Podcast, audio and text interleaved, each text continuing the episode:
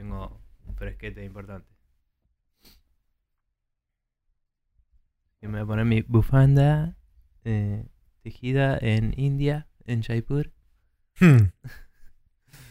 con, creo que era de eh, camello, ¿era? No me acuerdo. De niños pobres. No sé, seguro, pero me salió bastante cara, te digo. Pero bueno.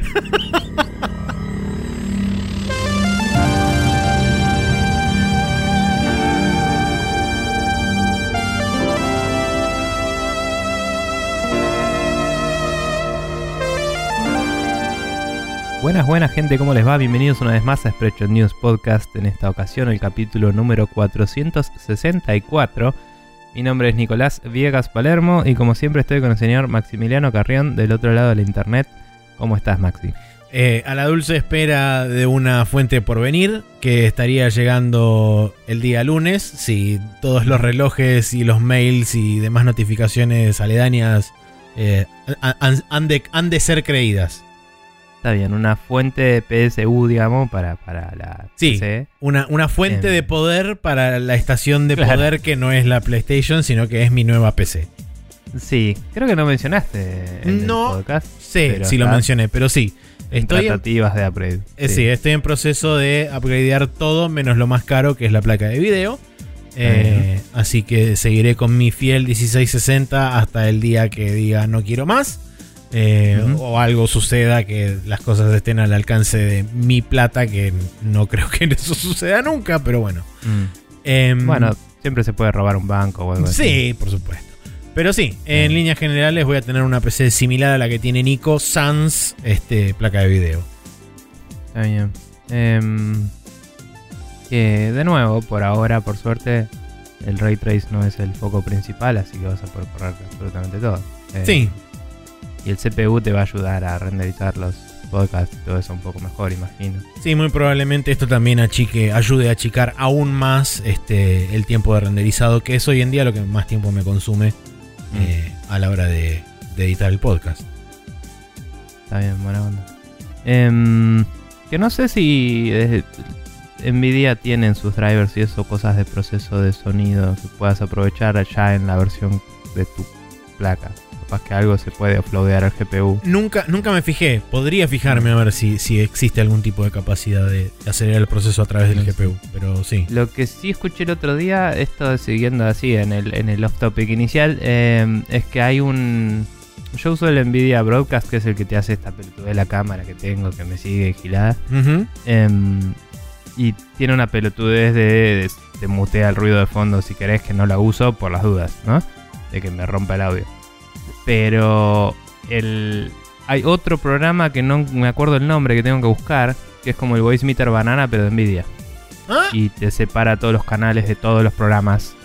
Como el Sound Mixer de Windows, pero un poco más, eh, copado. digamos, eh, más pensado a que grabes y edites lo que estás haciendo que solo el Sound Mixer de Windows, que es medio modifica el volumen del sistema. Sí, lo voy a investigar. Así que hay que chusmearlo eso, porque, porque eso nos puede ser útil para todos nuestros usos regulares. Inclusive para jugar, a veces decís, este juego no tiene un buen control de volumen y te dan ganas de bajarlo de otro lado y el Sound Mixer de Windows es una verga que existe desde 1993 más o menos. Eh, y bueno, nada. Eh, creo que hice un pico ahí cuando dije verga, perdón. Eh, en el waveform. Em, bueno, nada, estamos acá para hablar de muchas cosas. Hoy va a ser un programa probablemente largo. Eh, como vienen siendo los últimos ciento y pico más o menos. Sí, pero digamos que Valve vino y nos tiró una bomba así Sí. de golpe, ¿no? Que una bomba que esperábamos más en octubre. digamos. Es verdad, sí. Fue como. "Oh", y de pronto la Nación del Fuego atacó. Eh, así que nada.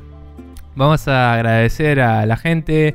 eh, gracias a Tinkerelli que nos comentó en Instagram, a Sebasoft, a Pelcore, a Gonzalo Souto, eh, a Lucanator, a Jorge Peiret, a Marcio Rosa, a Chuntaro y gran elenco. Em, Lucanator nos recomendó en su Twitter, así que muchas gracias a él. Em, Jorge Peret siempre lo hace, muchas Sí, gracias a él por también. supuesto. Y eh, tw.tinkerelli, eh, no me acuerdo si ese era su Instagram de streaming o era el personal, no me acuerdo. Pero bueno, ella es una amiga de un laburo anterior que hace streams de. juega Valorant, creo que juega LOL y algunas otras cosas. Eh, nada, una amiga que después podemos de último poner el link por ahí para que le hagan el aguante. Em, Muy bien. Paréntesis, hice una prueba de stream el viernes, que conté que los fines de semana eh, Twitch se me rompía todo. Eh, cambié los settings un poco y parece que va bien, así que con suerte volveré a streamear un poco más.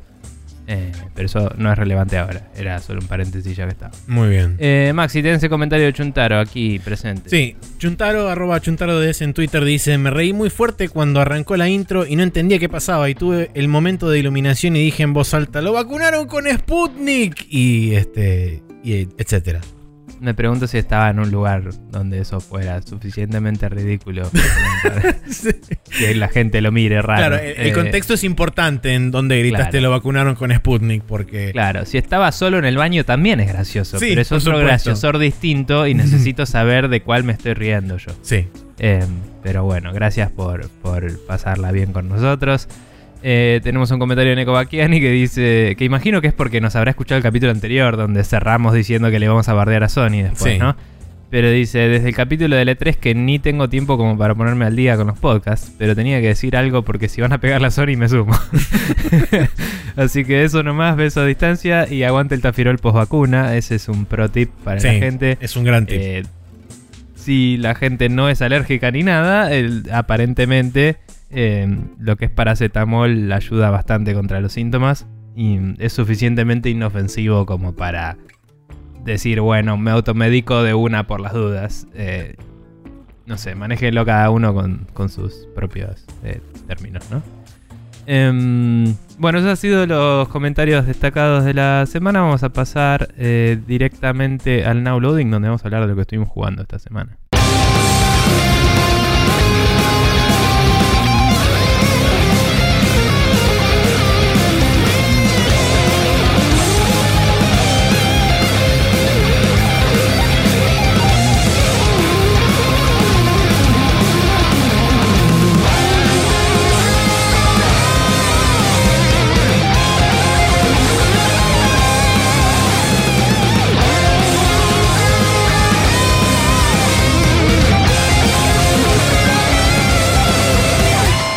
Estamos de vuelta acá en el Now Loading, donde tenemos eh, algunas cosas nuevas. Em, si te parece, me gustaría arrancar por el hecho de que eh, dejé el Subnautica del todo. Muy bien. como jugué un rato más. em, y los problemas de pacing que estaba mencionando que estaba teniendo me alcanzaron. Y dije, ¿sabes qué? Eh, quiero jugar otra cosa que tenga una historia o que no. Cosas que en el medio me están molestando. Em, es- eh, nada, básicamente el fin del pasado. De hecho, justo estaba hablando con Gus y le decía que tenía varios juegos para probar, qué sé yo. Y él me decía, tipo, ¿quién pudiera? Porque nada, ser padre y todo eso. Y le digo, bueno, pero son juegos que estoy contemplando jugar, no es que estoy jugando todos estos juegos. Y después procedí a jugar todos esos juegos y comprobar su punto 100%, ¿no? Pero mm, nada, la verdad es que el Subnautica eh, estaba en un momento en el cual el juego no me estaba dando una dirección para dónde ir, específica al menos, y mm, me faltaban recursos para poder hacer el laser cutter para poder avanzar en la nave. Y era como no, no, no estoy seguro. O sea, podía fijarme qué recursos necesitaba y todo, pero viste cuando decir, no sé dónde conseguir un. No me acuerdo si era un diamante, qué mierda era que necesitaba. Em, no sé dónde conseguirlo. O sea, tenía que dar vueltas por el mar hasta conseguirlo. Y. mm, Y no podía hacer nada más. Porque el árbol tecnológico no avanzaba. Si no avanzaba la historia. Entonces fue como un soft. Super soft locking. Porque si me ponía lo sacaba. Sí. Pero fue como no quiero perder tiempo. Fue suficiente Y- para terminar de sacarte de la experiencia. Claro. Así que fue como, bueno, muy rico todo. Fueron 5 horitas de juego por que eran 300 pesos. No me parece mal considerando lo que está el cine, lo que está en la cosa, los alfajores, etcétera. Digo, bueno, eh, ok. Fue un juego interesante de experimentar y a mí me gusta probar juegos y decir, ok, sabes que ya está. Así que uninstall. Eh, pero vos lo seguiste, Maxi. Contame cómo, cómo venís con eso. Eh, lo seguí lo terminé. Eh, Ah, mira. 39, 39 horas después, este, lo terminé. Está. ¿Satisfactorio? A mí, a mí me gustó, sí. Eh, como vos eh, eh, recién comentabas el tema de este, el juego no te da en ningún momento pistas hacia dónde ir y demás. eh, no te da, digamos, pistas eh, evidentes. Te, te dice en la radio, pero después. Y, y te marca una posición. Pero si vos vas a la posición y te falta algo, no tenés un tracker de quest que te dice necesitas 5 de estos, 6 de estos para poder hacer lo que necesitas. sí. Mm. Eh, el, el juego este, es como que se basa mucho en ese ida y vuelta, creo por ahí este, de forma un poco excesiva en algunos momentos. Pero bueno, por esa misma razón yo en ningún momento le tenía miedo a buscar cosas en la wiki, porque eso me, me alivianó Claro. muchísimo el tema de ir y volver y tener que Mm. andar este, sabiendo qué cosas tenía que agarrar y qué sé yo. Por ejemplo, cuando llegué al laser cutter, yo dije, ok, bueno, a ver, ¿qué necesito? Tal cosa, tal cosa, tal cosa y tal cosa. Ok, bien. Claro. ¿Dónde consigo, por ejemplo, los diamantes? Entonces agarré, busqué diamantes dentro de la wiki, me fijé en qué área más o menos se spawneaban. Y es como, bueno, ok, tengo un tanto por ciento de que me toque un diamante en tal área. Entonces voy nadando hasta Ujú. tal área y me dedico un rato a picar este, piedras por ahí hasta que saque la cantidad de diamantes que necesito y después vuelvo y hago las cosas. Y así Claro, es como que... más a lo Monster Hunter, digamos. Claro, pero- más o menos. Mm. Este, Pero bueno, a lo, que yo. O sea, entiendo cómo una wiki te reayuda en este caso y a mí no se me ocurrió, a pesar de que me lo dijiste, fue como, ah, no, no se me ocurrió recurrir a eso. O preguntarte a vos, pero la verdad es que lo vi como una falencia del juego, que no tenga sistemas ahí, como para que yo, aunque sea, me marque, che, quiero hacer un laser cutter y que me muestre qué ítems necesito, que es algo relativamente básico hoy en juegos de este estilo em, que te traquee la fórmula y, te muestre arriba, necesitas 5 de esto, 3 de esto. Si yo hubiera podido marcar yo mis propios objetivos, creo que hasta era mejor que si me los daba el juego, ¿me entendés? Porque es como, ah, bueno, ahora voy a hacer esto y lo pongo ahí Sí. y voy y lo hago. Y es como, o, o si tuviera un escáner que me diga dónde hay diamantes y que te diga, anda para allá.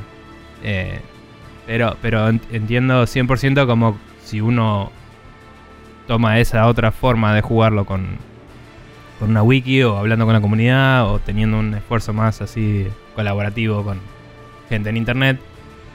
eh, la experiencia es copada, pero bueno, yo arranqué el juego súper tardísimo de- y no caí en la wiki. Un- una de las cosas que sí tiene, que quizás es porque no llegaste hasta ese punto del juego, dentro de, dentro de lo que es el armado de las bases, hay una de las habitaciones que por supuesto antes de poder construirla tenés que escanear partes de esa habitación, que es el scanner room. Ese scanner room lo que Ah. te permite hacer es justamente deployar una onda de sonar que te detecta determinada cantidad de elementos. El tema está en que, primero, el área de efecto es un área relativamente reducida que la puedes expandir dentro, Mm. de, dentro, de la misma, dentro de la misma habitación, pero llega hasta un cierto rango máximo. Y si no tenés, ni, si no tenés el recurso que estás buscando en ese rango máximo, no te va a aparecer. Claro. Eh, por ende, idealmente lo que recomiendan es construir múltiples alrededor de todo el mapa, cosa de si necesitas algún recurso en particular, puedes ir a buscar a las diferentes eh, áreas de sonar de esa. De, de cada una de las bases que construyas. Y este, saber si está en, en una área o en la otra, y etcétera. Ujú. Eh, eso por un lado. Sí, por el otro, coincido igualmente que el hecho de poder traquear fórmulas o poder traquear este, objetos a construir y qué sé yo, en una vista un poco más amigable que tener que andar entrando al menú, switchar en una tab, scrollear entre todas las formas. Porque encima, para colmo, también es eso. Yo cuando llegué al final. Eh, la, el, el botoncito para scrollear era casi, un, casi una línea. O sea, imagínate la la, cantidad de, de cosas, la barrita de scroll. La, imagínate la cantidad de cosas que tenía ahí y no tenía forma de buscar nada. Al final, como un boludo, me olvidé de buscar a ver si había algún tipo de algún tipo de mod para poder este eh, agilizar la búsqueda o para hacer un search directamente de todo eso. No me fijé. Seguramente existe, pero bueno. Eh, pero sí, eh, digamos, fuera, fuera de esas cosas que no fueron quizá del todo lo suficiente como para este, alejarme a mí del juego. Yo seguí jugando a partir de determinado punto, que es cuando vos entras a una de las. Este, entras a la, a la ruina principal que estaba en la superficie. Esa ruina principal, cuando vos. No me acuerdo si era que escaneabas o que leías una de las de los data entries que hay adentro de, de esa área. Te tira dos posibles locaciones con eh, coordenadas no demasiado precisas, o sea, te dice a grandes rasgos están por allá y están por acá. Entonces es como que ese es medio tu nuevo objetivo que te plantea el juego a través de los logs. Y una vez que llegas a esos dos lugares, esos dos lugares te dan más información para poder seguir avanzando y eventualmente te terminan guiando hasta la parte más profunda de todas, que por supuesto a la par de todo eso tenés que ir avanzando el árbol tecnológico para tener mínimo el submarino y el, el traje bípedo o de última el traje bípedo solo con las, este, con las mejoras de profundidad porque tenés que llegar como hasta 1500 metros de profundidad. Sí, que el, el traje bípedo digamos que es un mecha. Sí, para la gente es un mecha. Eh, yo vi un video porque me lo recomendó YouTube cuando ya había desinstalado todo. em, de un chabón básicamente ganando el juego. Ujú. Mostraba tipo, esta es mi base, qué sé yo, bla, bla, bla. Y va y dice, y bueno, y acá está el final del juego. Y va y lo hace. Em, y sí, tenía el mecha, tenía un montón de cosas. Y fue como, ah, se pueden hacer posta un montón de cosas, pero eh, es loco porque dentro de este tire y afloje que digo entre la historia y el árbol tecnológico, yo ya podía hacer habitaciones, pero no tenía ningún incentivo para hacer ninguna. Entonces no tenía una base yo. Y no, no estaba engageando con eso.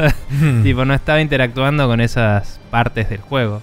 Para nada. Porque no hacen falta al principio. Claro. Por un periodo extendido, diría. Entonces, capaz que por eso eh, me pregunto si. Porque creo que vi una parte del Sonar Room o lo que sea. Me pregunto si ya lo tenía listo el, el coso y no lo construí. digamos, el, el blueprint. Y no lo construí. Pero eh, me pasaba que tenía muchos blueprints y, no te- y de nuevo, no tenía como decir, quiero fabricar este. Y que traquear los recursos. Entonces, era un quilombo porque tenía algunos recursos en un cofre, otros en otro, no sé qué. Y era un lío de management. Pensar en hacer algo.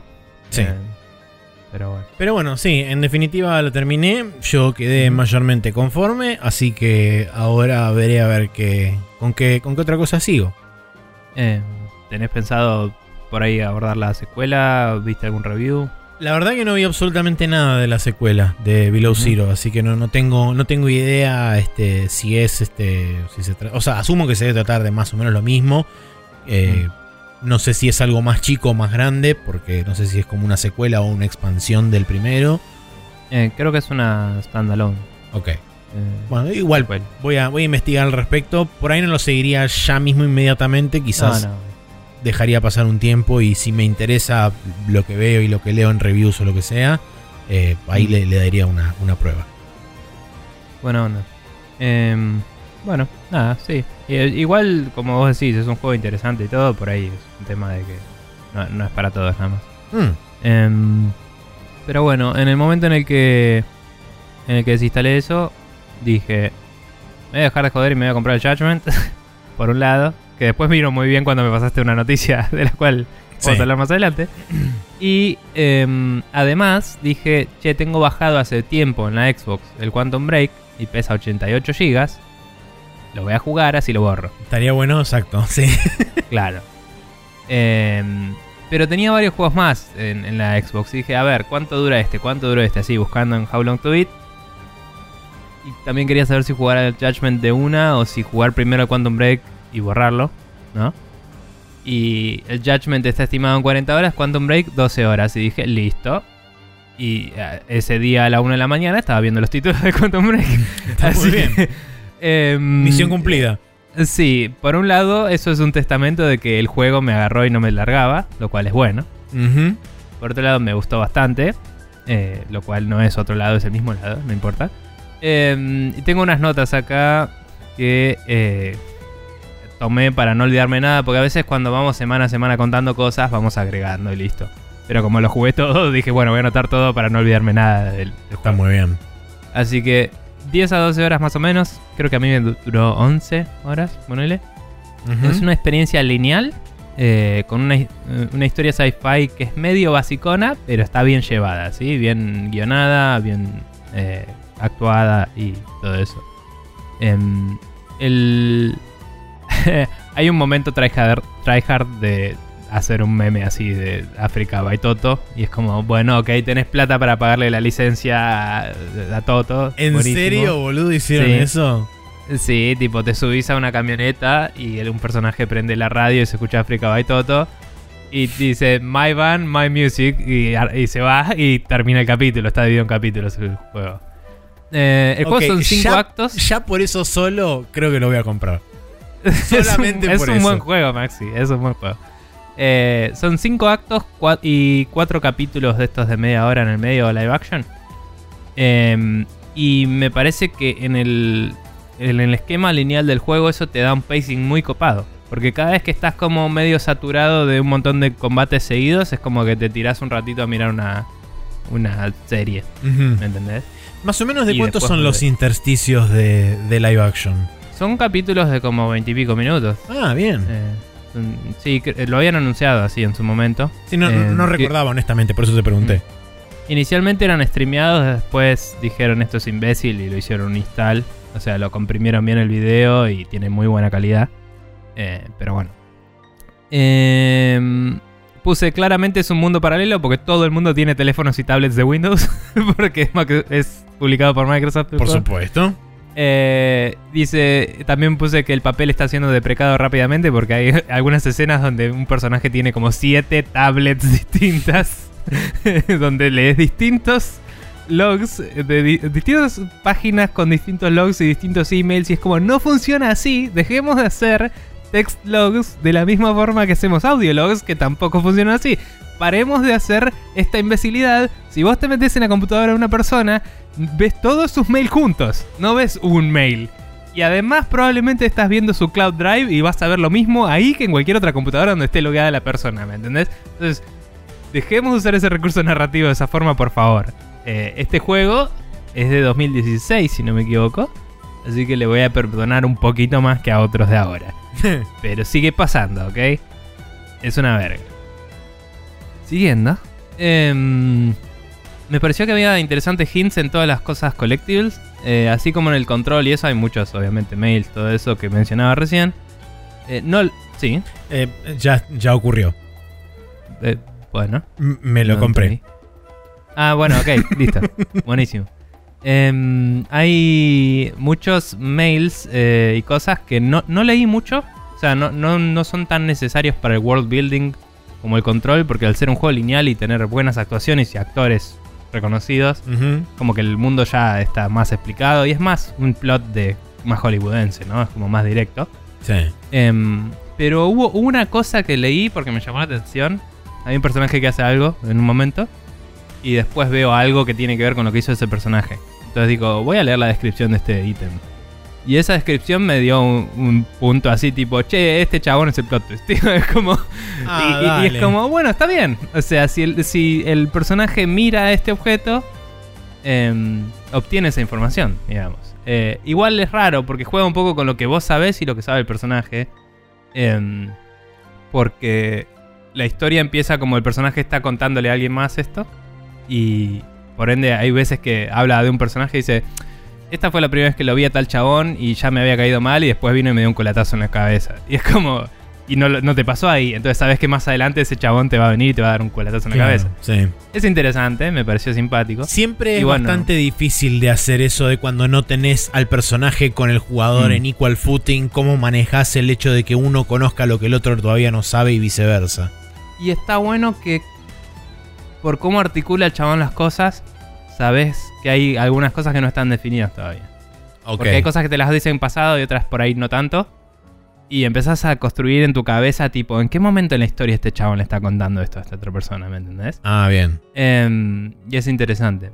Eh, es medio. Para quien no sabe bien de qué estoy hablando, la película Maverick que empieza con el chabón colgado y dice cómo llegué acá, bueno, Claro. y te cuenta todo en- así en pasado, bueno, así. Em, cuestión que. Eh, nada, este este ítem que leí la descripción, en realidad no, no se lo contaba el personaje, ahora que lo pienso. Pero vos sabés lo que está pasando porque el personaje lee este ítem, tiene los, la descripción y vos sabés que ese, ese ítem lo usó otro personaje en una cinemática. Em, entonces vos tenés información que no tiene el jugador en ese momento. Es el personaje en ese momento. Eh, hay guiños a Alan Wake por los dos lados. O sea, hay alguien jugando al Alan Wake. Y Claro. también hay libros del Alan Wake. Eso es lo que yo había visto en un screenshot, que había un y chabón en, con una, en un lugar hay como una nota sobre Alan Wake que el personaje comenta algo. Tipo, ah, me encanta lo que escribe ese chabón. Entonces no termino de enterarme si el plan original era o no que estuviera en el Controlverse. Eh, Lo dejaron lo suficientemente ambiguo como para poder agarrarlo de cualquier forma. sí. eh, de nuevo, dudo que lo sea porque tiene mucha gente, actores de verdad, Sí. que hay que pagarles. Y sí. Pero quizás los hechos sean canónicos en el Controlverse y no se vuelva a ver a los personajes, digamos. Igualmente es bastante complejo porque ya tenés a Jesse Faden que no hace de Jesse Faden en el Quantum Break, Por pero es eso, Jesse imagino Faden en el que- control. Imagino que no volverían a traer a los personajes, pero sí podrían mencionar los hechos en un juego en el Controlverse. Ah, bueno, sí, ahí sí. Em, pero bueno, sí, hay uno de los actores, eh, en realidad es la, la actriz de, que hace de Jesse Faden, está y hace un muy buen papel. Un papel me parece un poco más expresivo también que el de Jesse. Y mm, como a este juego le tiraron plata zarpado los de Microsoft, eh, las caras son mucho más expresivas que en el control, a pesar de ser anterior al juego. O sea, se ve, se ve que le deben haber pagado a un estudio de mocap y de facial Sí. capture externo con una producción limada. Y me lo vendió mucho más. Como que la actuación es mucho más importante en este. Em, el control se buscaba muchas formas bastante eficientes de dejarte solo para que tu personaje no, no interactúe con mucha gente. Sí, además, y- en, el, en la gran mayoría de todas las cinemáticas y las interacciones que tenés en controles son uno a uno. Por lo general no estás rodeado de gente tampoco. Entonces es como que, bueno, ok, dediquemos el, el poco o mucho cantidad de recursos que tenemos a animar a estos dos personajes nada más. Claro, y eran animaciones más estilo más efecto Witcher de Sí, plano contra plano. plano contra plano y eh, la- el, el personaje quieto en una posición y lo único que se mueve es la cara. Sí, lo único que le faltaba era que se pare y mire para la derecha y se vaya caminando. Pero sí. Ah, Eh, qué bueno los planos stage right, así, ¿no? Pero Sí. sí. Em, bueno, después, muy, sí, a- muy buenas actuaciones, como decía. Está el Heishan de Heroes, que es el recepcionista de, Sí. de, de John Wick del, del eh, hotel, para quien no vio Heroes o no se acuerda. Y para el que Eh, tampoco vio nada de eso y jugó Horizon Zero Dawn, el negro de Horizon Zero Dawn. Ok. Eh, está Iceman de los X-Men. eh, está el chabón de Lost 1, que hace, creo que se llamaba Jack, no me acuerdo, que es el hermano del chabón de, de, de Iceman, digamos. Está la mina que hace Jesse en control. eh, está Littlefinger. Littlefinger, que no sabía que estaba Littlefinger. Y digo, ¿dónde los conozco a este chabón? Y porque no tenía la chivita, no me daba cuenta de que era él. Así, es medio Superman la situación. Es como sin chiva es otra persona. Pero zarpada actuación el chabón. Sí, Zarpado. labura, labura muy bien ese tipo. Y, y después, eh, bueno, y gran elenco, ¿no? Em, zarpado nivel de detalle en los ambientes, bocha de producción, o sea, como es un mundo más realista que el control, le pusieron muchísimo énfasis a que todo sea realista. Hay una universidad y tiene cosas de universidad adentro, no es tipo, eh, ah, mira, hay un pizarrón. Sí, sí, Eh. El juego se llama Presupuesto de Video Game. Claro. Em, nada, realmente, eh, aparte de toda la física y romper todo, es como diversión. Eh, el, combate es medio caótico de ratos. eh, se nota que en el control pulieron algunas cosas. Pero algunos de los poderes de acá me terminaron gustando un poco más. De cómo manipulas el tiempo y, y a los enemigos y todo eso. Em, y nada, la verdad es que, digamos, el control es mejor juego en que hace cosas más interesantes, pero es más inconsistente. Este juego es bueno de principio a fin, en mi opinión. Em, tiene, como decía, el combate a veces es caótico, no es que es perfecto, pero es una experiencia muy llevadera. Me lo jugué en un día. Tipo, lo empecé al mediodía, terminé a la una de la mañana. Así. Y es como, bueno, me parece que no, no juego muchos juegos que haga eso hoy en día. Eh, y me pareció súper eh, copado eso. Y, y se lo atribuyo mucho a esta cosa de cambiar entre serie y juego. Que es un poco lo que hace el Metal Gear, ¿no? De Sí. tipo, che, bueno, jugaste un rato. Te da un Ahora te voy a descanso. explicar por qué la siguiente parte es en otro lado. tipo, y- Claro. y- o qué pasa a continuación. También porque te da un descanso. Claro, me, me- me pareció que está muy bien logrado el, el ritmo. Así que nada, Quantum Break, muy bueno. Em, Y después arranqué el Judgment. Si querés cuenta un poco de eso o si querés seguir vos con lo tuyo. Eh, lo mío eh, es más que nada un, un update para todos aquellos que por ahí no estaban o demasiado al tanto o que lo probaron en su momento y no se querían meter demasiado con toda la, con toda la temática de modding y qué sé yo. Estoy hablando de Nier Automata, dado que hace tres meses para la salida de la, de la version up del Nier, del Nier Replicant en PC, habían anunciado que iba a salir un parche, eh, un nuevo parche finalmente después de cuatro años para Nier Automata. Bueno, Mm. la fecha llegó, el jueves pasado 15 de julio salió un parche de 15 GB que eh, hizo un montón de cosas, entre las cuales arregló el aspect ratio de las cinemáticas y las llevó a 60 FPS. Nice. Eh, le agregó borderless window al juego para poder este, jugarlo de esa forma. Arregló el anti-aliasing, separó el, el ambient occlusion del, em, del anti-aliasing en particular, porque había una, una de las opciones de anti-aliasing que tenía adjuntado el, el, el ambient occlusion Claro. junto con esa opción. Entonces lo separaron en dos. Y eh, efectivamente estabilizaron el, el frame rate. No hay screen tearing salvo que desactives el VSync. Eh, no tenés problema de frame pacing. O sea, básicamente estabilizaron el build y encima para colmo le agregaron bastantes opciones en cuanto a calidad de vida y demás. Automáticamente te detecta este, si estás utilizando teclado y mouse o control y desaparece el, el la ¿cómo se llama esto? El, el botón, el botón no, la, la flecha del mouse la desaparece Mm. automáticamente, cosa que no pasaba previamente. Sí, que no pasa en el Nier tampoco. No pasa en el Nier tampoco. Este, pero bueno, la verdad que eh, para la gente que quiera jugar Nier Automata, hoy es la mejor oportunidad que tienen para hacerlo cuatro años Mm. después. Eh, It's never been a better time to exactamente. play Nier Automata. No, no hay mejor momento Mm. para jugar Nier Automata. Eh, yo lo había, había jugado casi la mitad de la primer playthrough de vuelta en, en PC, con los mods y todo eso. Este, pero tenía que estar este, casi todo el tiempo o, o lanzándolo dos o tres veces para que el, el farm Levante. mod se, se levantara bien y no anduvieran con cosas. Era Ahora le sacaste todos los mods. Sí, básicamente lo que hice fue desinstalarlo, borrar la carpeta y bajarlo de vuelta una vez que ya se había baj- eh, una vez que ya estaba el, el parche, digamos, online. Claro. Eh, bueno, bien.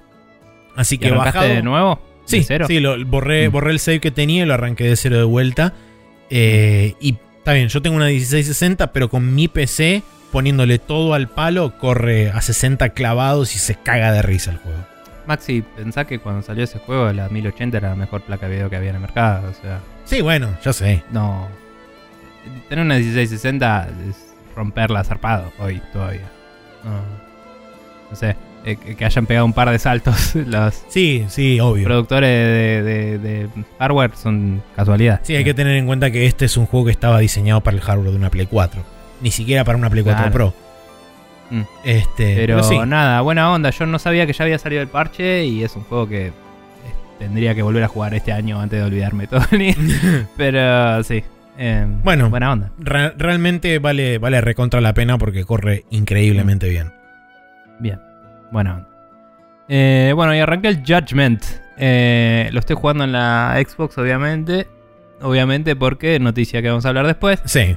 Em, pero nada, viene optimizado para Series X y S, que creo que lo único que hicieron fue load times y eh, frame rate y todo eso, digamos. No, no tiene eh, que yo sepa. No sé si le habrán puesto mejores texturas porque se ve increíble, pero pero o sea, que yo sepa no hicieron mejores modelos y eso porque de hecho notas algunos polígonos en algunos close-ups y eso de los personajes. Sí. Pero mm, se ve y corre súper bien. eh, muy poco slowdown rarísima vez. El combate anda súper fluido. em, y todo lo, todo lo que es performance anda joya. Y lo estoy jugando en 4K y lo estoy pasando súper guay. Es increíble. Ya en, Em, en Play 4 base, el, el primer juego de Judgment corría muy bien. eh, porque es, digamos, Ryuga Gotoku realmente hace un excelente laburo de optimización en, en Sí. la mayoría de las plataformas. Este. Porque mismo, inclusive el, el Yakuza 7 en PC corre también, que es espectacular. Así que. Bueno, y en la versión de Series X pesa 33 GB nada más. Sí. Eh, es como. eh, ¿qué, qué, qué gente de bien. Sí. Eh, nada, y eh, tipo, arranca, arranca así la pantalla de, de la track mode, digamos, y ya la estoy pasando bien con el chabón fumando y todo el humo y el coso que dice Judgment, y es como, qué bien esto. Y nada, cuestión que eh, me enganchó al toque, el primer capítulo es bastante largo, eh, lo Sí. cual dije, uh, capaz que el juego es re largo. Em, pinta ser un largo promedio de Yakuza, como dije, buscando online dice 40 horas. Em, pero el primer capítulo es particularmente largo porque es como todo un caso de la historia principal, con mucho diálogo y mucha introducción de personajes y facciones. Y funciona como también medio como el backstory y lo que sucedió antes con. Yagami y cómo Yagami llega a la situación en la que está. Eh, es, sí. Eh, o a sea, grandes sí, rasgos. sí de la inmediatez, ¿no? Después, de hecho, ahora estoy en el capítulo 4 y ahí te cuentan sobre de dónde salió Yagami y Sí. por qué tiene esta relación con estos personajes que recién ahora me lo cuentan. Pero sí, empieza con eh, un- una cinemática tres años antes y después es como, bueno, y ahora estamos acá. Y, mm, y bueno, todo es alrededor de eso. Entonces, como que no hay tantas sidequests que puedas hacer al principio. Sí, hay ya minijuegos de una y boludeces. Y, mm, y están muy buenas las mecánicas de detectivismo. Que me resulta loco. Porque son mecánicas que en otros juegos son muy molestas. Entonces es como la diferencia entre diseñar bien y diseñar en pos de la historia o del setting. En, comparación a meterlo ahí porque, porque es una mecánica que podría estar ahí, digamos. Em, entonces, por ejemplo, las mecánicas de perseguir gente, que en muchos juegos es criticada como la puta madre. eh, primero que acá tiene sentido narrativo. em, y segundo que está bien implementado. O sea, es line of sight todo. O sea, si el chabón te ve, te ve. Y si no te ve, no te ve. Y eso cómo lo medís con que si vos... eh, si, si el chabón tiene su cono de visión apuntándote a vos y estás enfrente, te está viendo. Y no importa la distancia. Entonces vos tenés que agachar. Si apretás el botón B cerca de algo que está marcado bien arcadoso en el piso, esto te hace ocultarte, te ocultás. Y si no, estás visible. Manejalo. Pero si vos te quedas parado a mano atrás de una pared, eh, no te ve. Y, y- y es súper fácil de reconocer y no tenés ambigüedades, no tenés pelotudeces. Y vos a él también. Porque... O sea, capaz si tenés una distancia extrema, el juego te dice algo. Pero eh, tuve el chabón en la loma del orto y no me decía, che, estás perdiendo tu target, acércate. Tipo, si mi cámara lo ve, no me jode el juego. Mm. Y eso me parece esencial y súper básico. Y, y estar eh, estando haciendo rubber banding a mano, como en el Assassin's Creed, es una patada en la pija.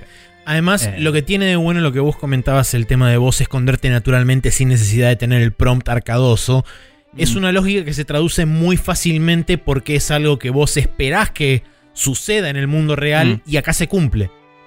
Sí, tiene lógica. Exactamente. No es, no es que cambias de modo de juego.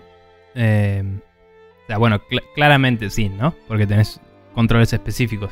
Pero digo, vos podés jugar, eh, desplazarte en el ambiente y manejarte de la misma forma en la que te manejas en la exploración libre. Con el agregado del botón de ocultar. Em, entonces podés decir, che, hay una pared alta, me voy a parar atrás de la pared alta, girar la cámara y como yo lo veo a través de la cámara, no importa que mi personaje no lo vea, lo veo, entonces está todo bien, y él no ve a mi personaje. Y yo no tengo problemas con eso, está buenísimo. Em, también las partes de co- con la cámara buscar pistas y todo eso es medio sacado de el Ace Attorney, digamos, que lo hacía en 2D.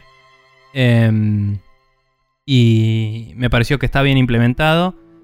Es loco que en cada una de esas escenas hay un gato, siempre. es como Sí. que se escucha miau y como que sabes que hay un gato escondido en algún lugar de la escena. Hubo un gato que no lo podía encontrar.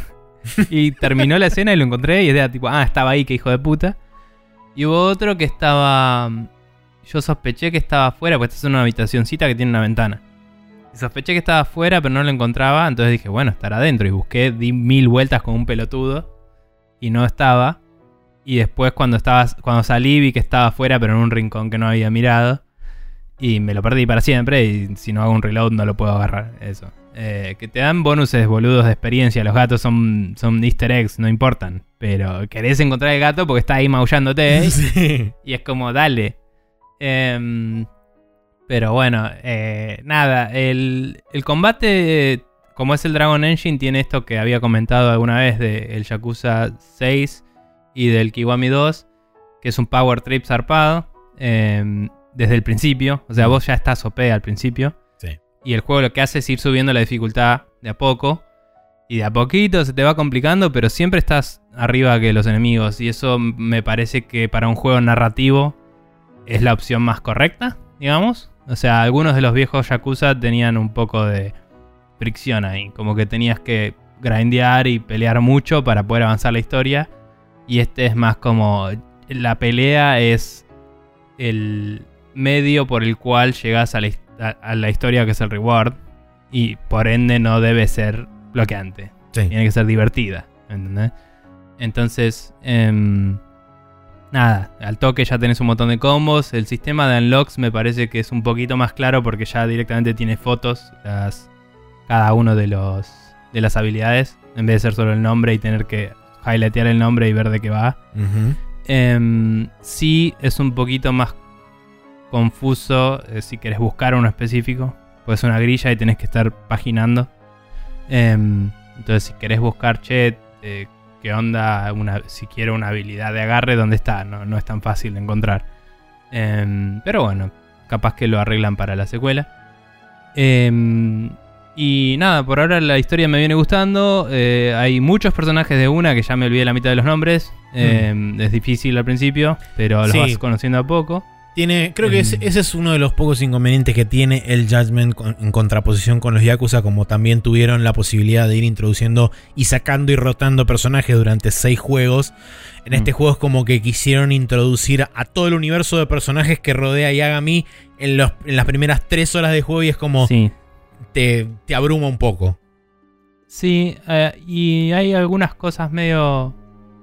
Algunas boludeces con eso, ¿no? Tipo.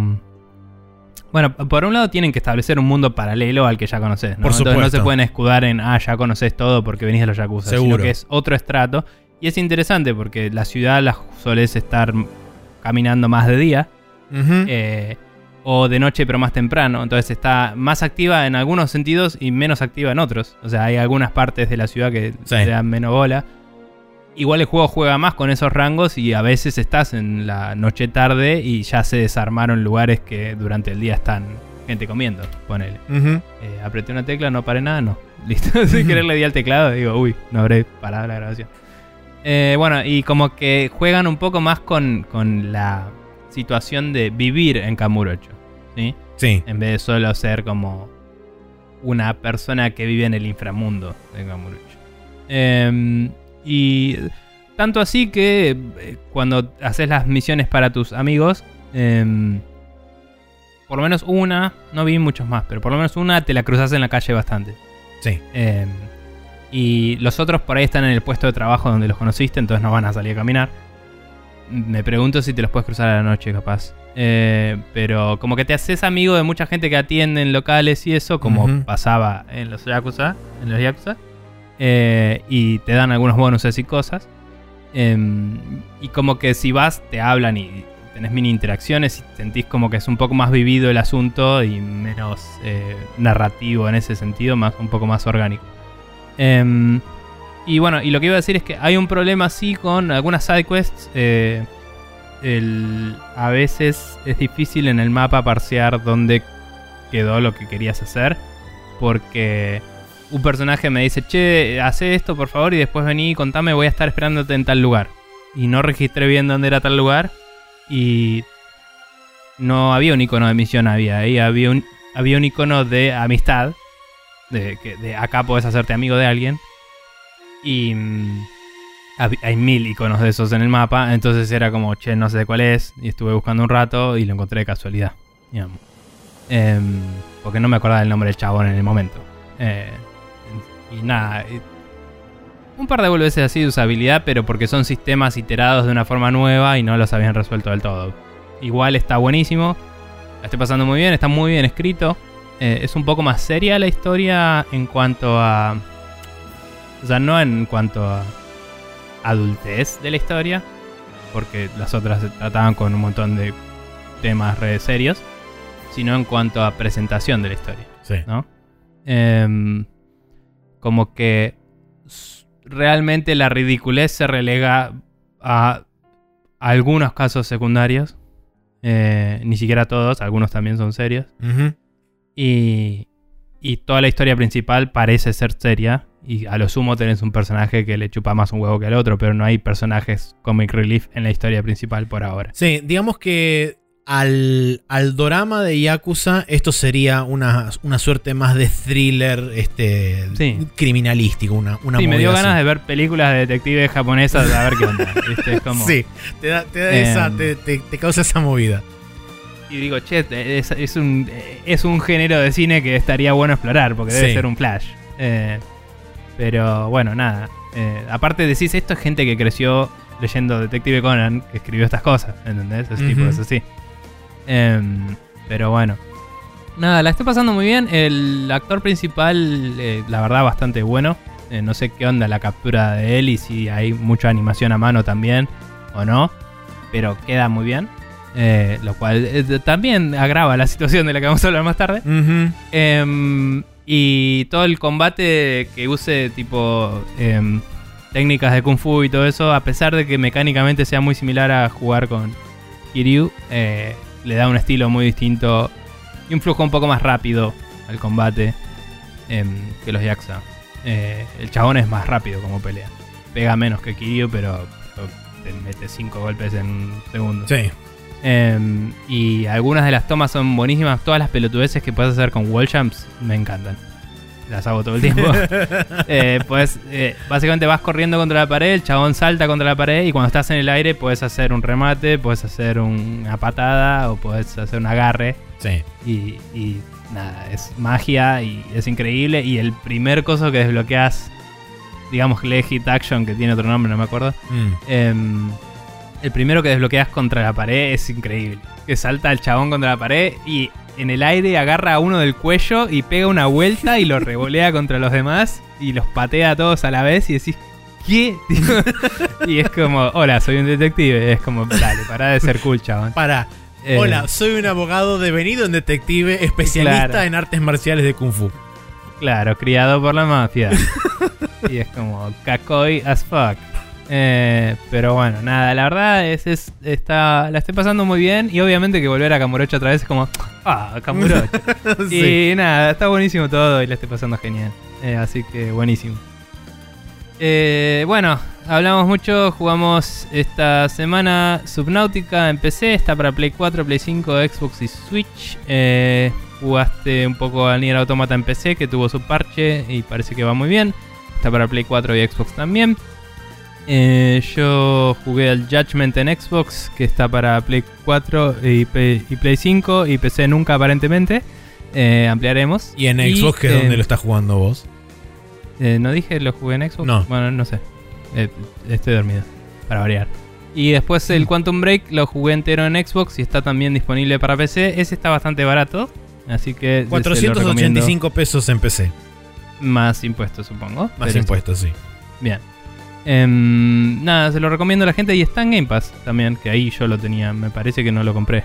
Eh, la verdad no me acuerdo, porque lo tengo instalado hace mucho, mucho tiempo. Pero bueno.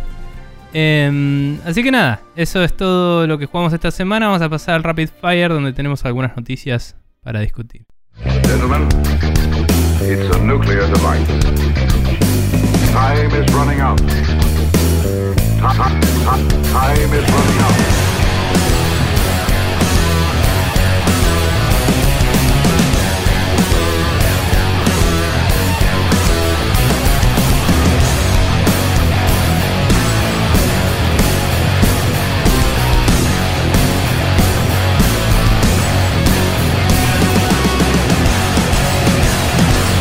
Estamos de vuelta acá en el Rapid Fire donde vamos a arrancar con eh, la noticia de que Phil Spencer no descarta la posibilidad de adquirir estudios en India, África o Sudamérica en el futuro, dado que los considera un área con mucho potencial, según eh, declaró en, Sí, en una entrevista con el diario, sí, con el diario The Guardian, hablando justamente sobre el futuro de las inversiones de Xbox y cómo veía el futuro de, de justamente de la adquisición de, de estudios y demás.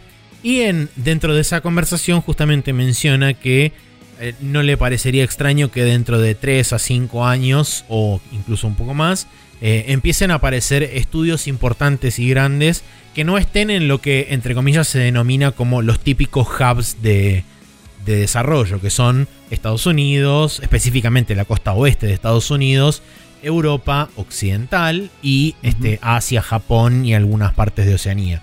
Eh, dice que hay áreas en fuera de esos mercados principales donde él ve mucho potencial de crecimiento, tanto a nivel mercado de consumidores como a nivel eh, mercado de desarrollo, o sea, para, para tener desarrolladores. Y de hecho también eh, después aparece una, una cita de Matt Booty, que es el encargado de relaciones con eh, developers dentro de lo que es el, el- el Xbox Studios, y menciona que este, ellos ya están haciendo como una suerte de, de scouting, si se quiere, en algunas áreas, y que decía lo mismo, no le sorprendería ver eh, estudios que se fueran desarrollando. Y e- es, está bueno lo que menciona particularmente el chabón porque dice, eh, buscamos estudios, no sería raro ver estudios de más de 100 personas desarrollando y no tercerizando desarrollo de otros, sino creando sus propias IPs y sus propias ideas para los mercados locales. O sea, como está frameado ese comentario igual es que em, Phil Spencer dijo, no me sorprendería que de 3 a 5 años veamos estudios grandes en estos lugares. Y Matt Booty dice, debería haber, sí, estudios de cientos de personas para dentro de 3 o 5 Claro. años en esos lugares. No tiene que ver con sus adquisiciones, lo digo porque justo dijiste, estamos buscando y como que Sí, a no, todas no, las no. ideas, pero es, es un comentario de ellos de la industria tiende a que crezcan estudios grandes en estos lugares porque son lugares con mucho talento, con poca cobertura, ¿no? Sí. Eh, y la- las herramientas están cada vez más disponibles para todos, entonces Sí, la democratización del desarrollo hace también que se abran más potenciales avenidas para creadores en otras regiones que históricamente no fueron tan beneficiadas por estar cerca de los hubs centrales de desarrollo. Eh, y hoy en día, eh, también con la interconectividad que hay y el hecho también de que, quieras que no, la pandemia ayudó también a descentralizar muchísimo el desarrollo, inclusive dentro de los mismos hubs históricos de desarrollo que hay alrededor del mundo. Igual cabe destacar que más allá de que el ¿cómo se dice? The time is due, pero es como, como que toca que eso pase Sí, ahora, ¿no? Es, es tiempo. Em, si, si empresas grandes como Microsoft no estuvieran afirmando que esto va a pasar, no sé si sería algo que pasaría. Porque esto significa que empresas como Microsoft Están prestando atención. están pendientes a eso, claro. Y, y es como una profecía autocumplida, ¿no? Si, si el mercado mismo no reconoce estas áreas, eh, no van a poder subir en categoría y tener su propio desarrollo. Pero como se están dando cuenta de, che, eh, en otras áreas de informática se contrata mucha gente de Latinoamérica, se contrata gente de África, se contrata gente de, sí, de Asia. en particular yo creo que por lo menos del lado de Latinoamérica ya hay dos ejemplos y seguramente Ay, sí. Microsoft tiene información sobre eso. Uno es Ace Team y el otro es este eh, Nimble Giant. Ambos son estudios que han trabajado con IPs Son grandes. los dos que conocemos por cercanía, pero debe haber varios Sí. más que no tenemos Seguramente. ni a palos en la mente que hay, seguro. Seguramente. Pero digamos que esos dos son los casos que fueron de más renombre público y si lo, más o menos mínimamente el público en general los conoce, Microsoft que tiene muchísima más información que nosotros, debe conocerlos a ellos y a un montón más. Seguro. Pero bueno. Em, bien, siguiendo en una charla con Kinda Funny Games, también Phil eh, mencionó eh, que estaba preocupado por el desinterés de la industria para preservar la historia de, de los juegos. Sí. Como llamando a que eh, las empresas le pongan onda a, a esto y que habla de que cuando piensa en, en los ROMs y el mame y todo eso, eh, como que los ve como esfuerzos que ayudan a preservar em, cosas que si no se perderían Sí. y que no y que son esfuerzos independientes porque las empresas no están haciendo nada al respecto. Cabe destacar que hay, esto fue compartido en Twitter, vi un tweet que alguien lo había pasado y hubo una respuesta muy inmediata de sí, bueno, pero tu DRM de Xbox hace que sea difícil de preservar esto en el futuro, ¿no? Que es una visión realista, pero un poco cínica, porque también en el momento en el que Xbox vaya a morir puede ser que lo apaguen, digamos. Pero bueno. eh, Sí, no, no ahí- sabemos ahí. cuáles son la- las políticas de fondo en ese sentido, pero Claro, digamos que las políticas de la empresa y lo que dice Phil no están 100% alineados. no, no, no, seguro. Pero Mismo Eh. también el hecho de que dentro de, dentro de esta misma dentro de esta misma charla él menciona el hecho de que xCloud les permitió a ellos o le va a per- les podría permitir a ellos potencialmente eh, generar eh, emulación de hardware que hoy en día ya no existe o que es difícil de emular. Eh, pero a la vez también eso impone una barrera determinada de donde si vos no tenés una conexión de internet o una buena conexión de internet, ese contenido está básicamente clausurado para vos. también lo dice en un punto en el cual creo que hoy es 17. Bueno, ayer salía en Xbox Live Gold como así regalado el Midway Collection, en el cual, por ejemplo, está el Gauntlet original. Viste que conté toda la historia del Gauntlet. Sí. Eh, entonces es como, no sé, ahí es justo el timing, ¿no? Pero, pero digo, eh, nada, yo entiendo la crítica que le hacen en Twitter eh, y me parece válida. También estamos hablando de la misma empresa que mantiene un sistema operativo que es capaz de correr cosas de su primera versión. O sea, por eso digo, es cierto que hay algunas trabas a la conservación, si querés, de libre acceso, pero también te dan las herramientas para seguir accediendo a esas cosas. A la Sí, vez. además, yo creo que el- la, el- la preocupación de, de Spencer es genuina. O sea, viene desde un lugar genuino. De, Sí, de es un auto- chabón en una empresa y la empresa no tiene por qué hacer lo que dice el chabón. Por eso. Pero aún así creo que la importancia de una figura como la de Phil Spencer haciendo público y haciendo escuchar este mensaje Mm. eh, desde, su, desde su lugar, creo que hace, por lo menos inicia o potencialmente inicia una conversación Mm. dentro de la industria sobre la preservación de juegos que hasta el momento estaba segregada a un sector muy específico y bastante de nicho que Claro, es de la los gente entusiastas, ¿no? La gente que hace mame, la Exactamente. gente que... Entusiastas, coleccionistas que por ahí tienen puntos de vista diferentes de cómo abarcar, cómo abordar ese, ese- esa preservación, pero el objetivo final es similar, vamos a decirle. Paréntesis súper tangencial a esto. Viste que, no me acuerdo si te lo pasé a vos, se lo pasé a Mati. Viste que en la semana encontraron el código del port de Mario 3. Me lo pasaste, de sí, de id. Software. Sí. Muy loco. Sí, que Eh, fue en una pila de discos rígidos que llegaron como donación a un museo. O sea, Sí. eso podría haber ido a parar a cual, literalmente a cualquier parte. Terminó Mm. de pedo en un museo. mm, capaz que la persona lo donó al museo, pero bueno. Claro, pero andá a Em, saber si la persona sabía que dentro de todo ese, ese, ese choclo de discos había Claro. algo que valía la pena. O sea, el chabón. Nada, para quien no sí. sabe, id Software, creadores de Doom, etc. ah, antes de de- hacer el Commander King, el Commander em, 15. eh, ¿cómo es? Em, John Carmack fue la primera persona en sacar un, un motor de juego capaz de scrollear horizontalmente la pantalla en una PC que no estaba preparada para eso. O sea, lo hizo por software. em, por cómo funcionan las pantallas y las y el render de las computadoras no estaba pensado para eso. Y el chabón hizo un algoritmo para poder scrollear horizontalmente y portearon el Mario 3. Creo que hicieron algunos niveles, no hicieron todo, pero eh, era una propuesta para Nintendo de, che, te podemos portear el juego a PC. Y Nintendo le dijo, no, no, no, no, no, no, no. Y después sacaron, eh, ¿cómo se llamaba el juego este? El Commander King, ¿no era? No, eh, antes sacaron el... Algo en copyright infringement, ¿cómo era? Ah, sí, tenés Eh, razón. Ah, Dangerous Dave in Copyright Infringement. Que era un Mario super bootleg, tipo. O sea, era el mismo juego casi, pero con otros gráficos. Y, y era Sí. como un plataformero que golpeabas bloquecitos y salían cosas y todo, pero nada que ver. Y después con ese motor hicieron el Commander King y ahí em- se dispararon los chabones. Sí, Dangerous porque- Dave in Copyright Infringement. Sí.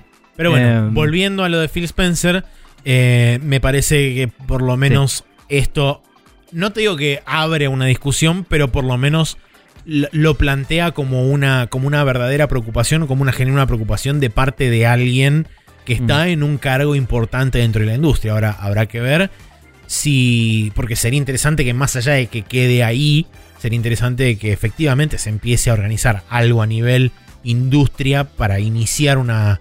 o para dar comienzo a algo que genere una iniciativa que permita eso. El problema está en lo que siempre digo yo y que mucha gente lo repite también. Mientras la conservación o la preservación de videojuegos no sea rentable, no se va a hacer nada al respecto. Y es lamentable, pero es así de simple. Em, sí. Eh, según las leyes de distintos países, por ahí lo puedes manejar como algo deducible.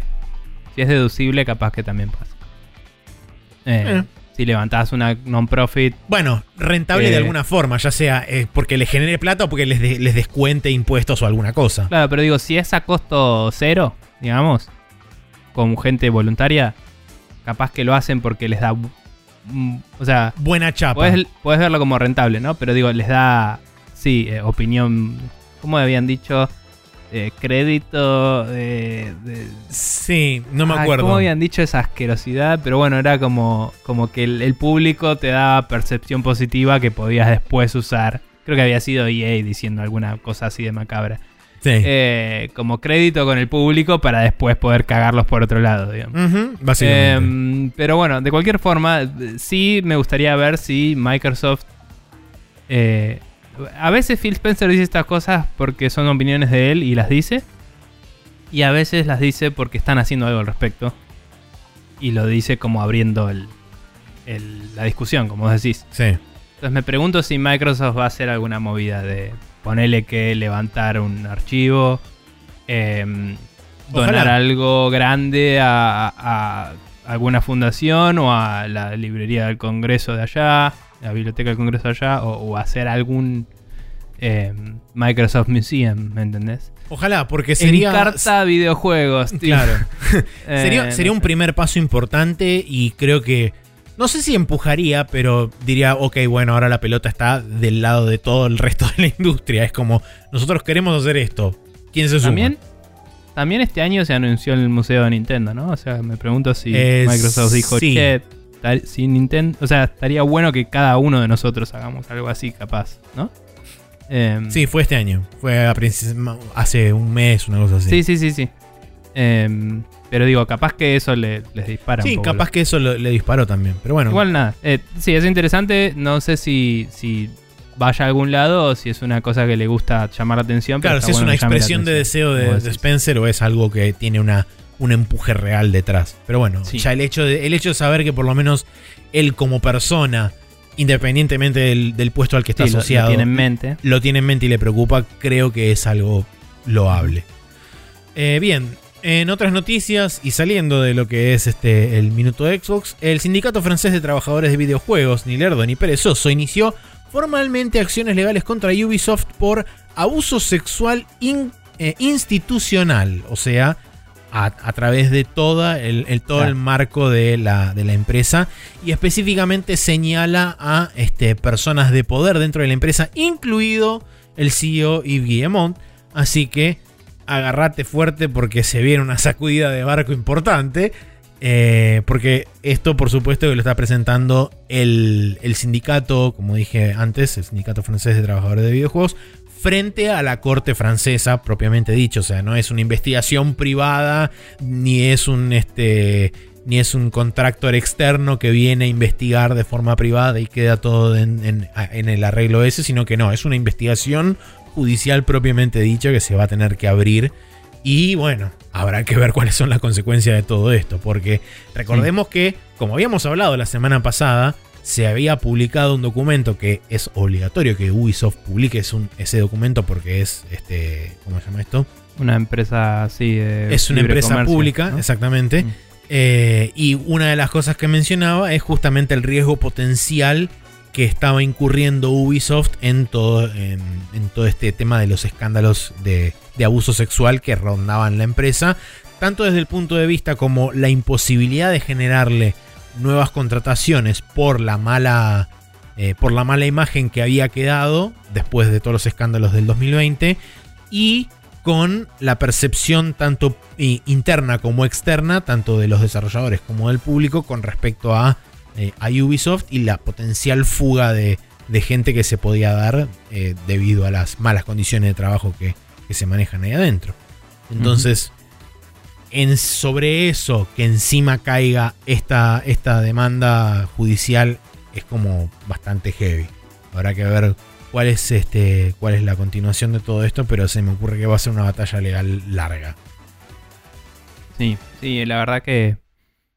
O sea, ese scope de investigación. La investigación va a ser larga, no sé qué onda la Mm. batalla legal después, porque si Sí, la evidencia es dura. sí, eh, sí, la evidencia es contundente, es como, bueno, chicos. Pero no bueno, va a haber muchos testimonios, mucho. Sí, de además recordemos que esto se está la, la demanda se está asentando en una corte francesa, pero recordemos que Ubisoft tiene estudios alrededor de todo el mundo, entonces hay que ver Bueno. cómo se maneja ese tema con las leyes internacionales también. Pero la, la empresa está radicada en Francia. hasta Sí, sé. sí, sí, sí, Entonces cae bajo la ley francesa. eh, o sea, puede penalizar a la empresa en- entera desde ahí y a, la- y a los Sí, directivos no. que son todos franceses. Sí, Tipo, además la casa central de Ubisoft está en Francia, o sea. Sí.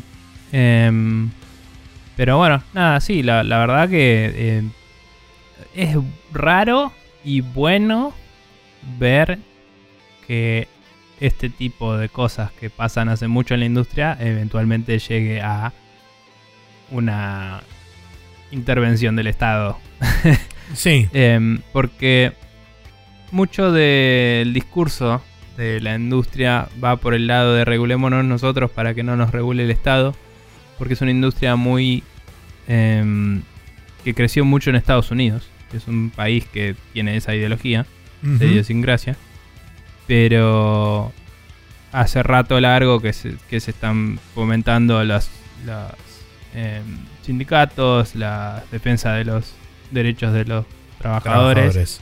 Y se están exponiendo todas estas cosas y es como, che, llega un punto en el que eh, para algo se supone que está el gobierno y debería estar defendiendo a sus ciudadanos, porque sus, empleados de las empresas no son empleados de empresas, son personas en un país y eso tienen sus derechos civiles y, eh, y sus responsabilidades civiles también.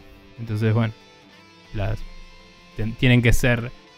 eh, ay, como estoy con el español hoy, held accountable. Eh, sí, tienen que ser este, responsables o este. No, es que accountable tiene otra traducción que no es muy rara, porque acá se dice responsable, pero no es responsable, es como...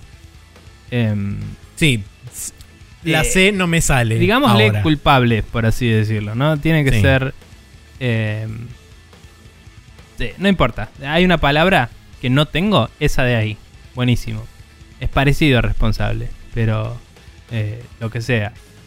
Em, de cualquier forma, voy a seguir con la siguiente noticia. Y Bueno. esa palabra me va a atormentar el resto de mi vida, porque una vez me la acordé cuando estábamos teniendo una discusión sobre responsabilidad y no, etcétera, en, el, en un laburo hace mucho, y me la olvidé. Y cada vez que me acuerdo, me vuelve a atormentar. Em, Según Google, explicable. no, porque account. De, de, de- he told an account of the issues. Lo que Sí. sea es explicar, pero no.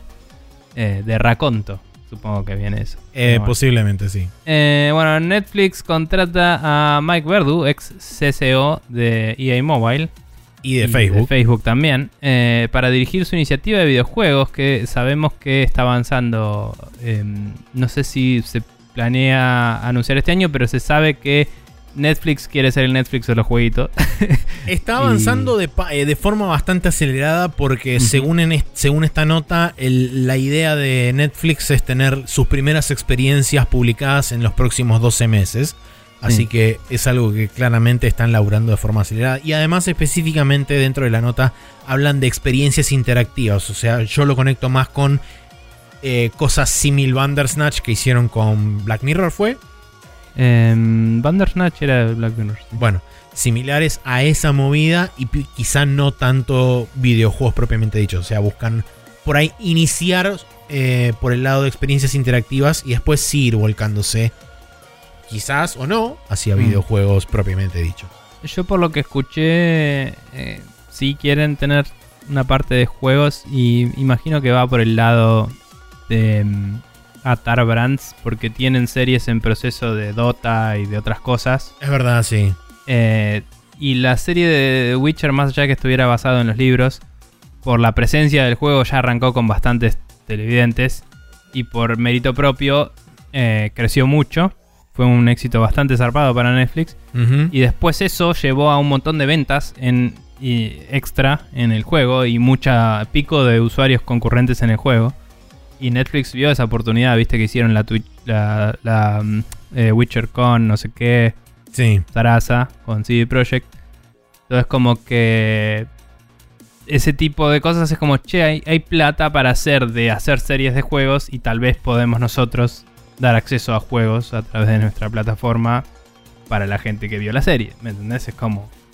em, esto lo escuchaba a Jeff Grava hablar de esto, como recordando, che, el Witcher fue un evento para Netflix.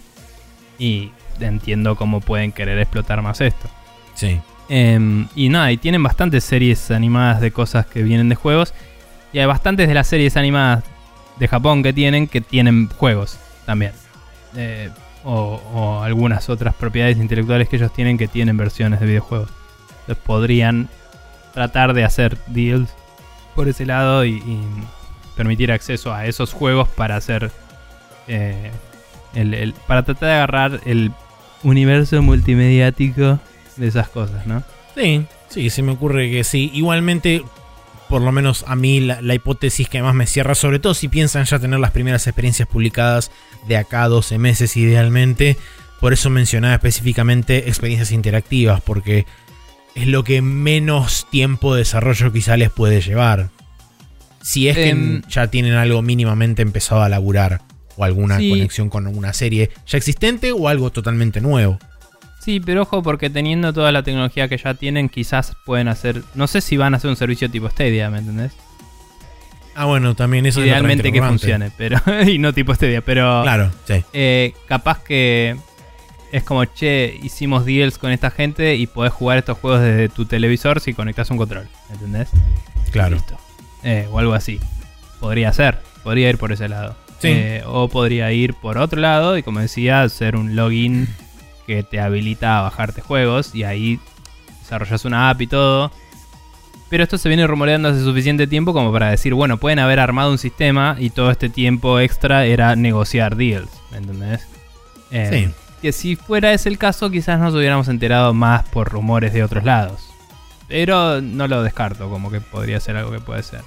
No sé, no sé qué forma se va a manifestar, pero lo que decía Jeff Grab, que me parece que es una, un insight interesante, es esto del Witcher y todo eso, de ellos vieron que hay un overlap entre series y juegos. eh, y están haciendo series de juegos ellos. O sea, obviamente que van a querer de alguna forma, no te digo venderte el Castlevania. Pero si vos desde la serie podés entrar a Castlevania a través de Netflix, ellos pueden hacer plata. Después Sí, ven obvio. cómo, ¿me entendés? Pero Sí. es como, che, ahí hay un negocio que podemos hacer y no estamos haciendo porque la gente va y se compra Castlevania en otro lado y no a través de Netflix. Eh, mínimo el link que te lleva a comprártelo en Amazon te podrían poner, ¿me entendés? Y no, no lo tienen. Entonces ahí es donde están diciendo, che, acá hay algo que nos falta. Em, pero bueno, nada, vamos Sí. a ver qué pasa. Así Eh, es.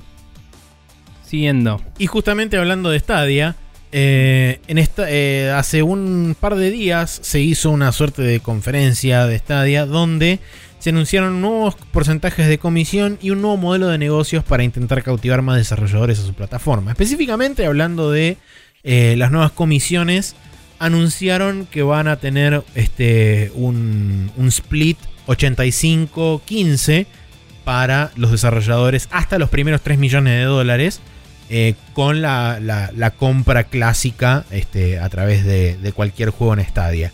Eso es, Mm. digamos, de del previo 70-30 pasamos un 85-15 hasta los primeros 3 millones. Una vez que supera los 3 millones de ganancia, volvemos al 70-30 clásico. Eso por un lado. Por Mm. el otro, y esta es quizás la más eh, escabrosa o la más controversial, depende desde qué punto de vista lo quieras ver. Hasta el momento, Google Stadia se manejaba con un sistema, con un servicio. Sí, Perdón, iba a decir, ese trato eh, está tiene una fecha límite de 2023, como que ahí lo van a revisar a ver Sí. si siguen o no. perdón, sí, es verdad. Y otra cosa que quería observar es que en Steam es 70-30 y cuando pasás 500.000 Un ventas. Creo que cuando pasás 500.000 ventas pasas a otro tier y cuando pasas un millón pasas a un tercer tier. No, es, eh, es 70-30, 75-25 a un millón y 80-20 a los 3 o a los 5. Ok, ok, bueno, pero como que vender más te baja eso.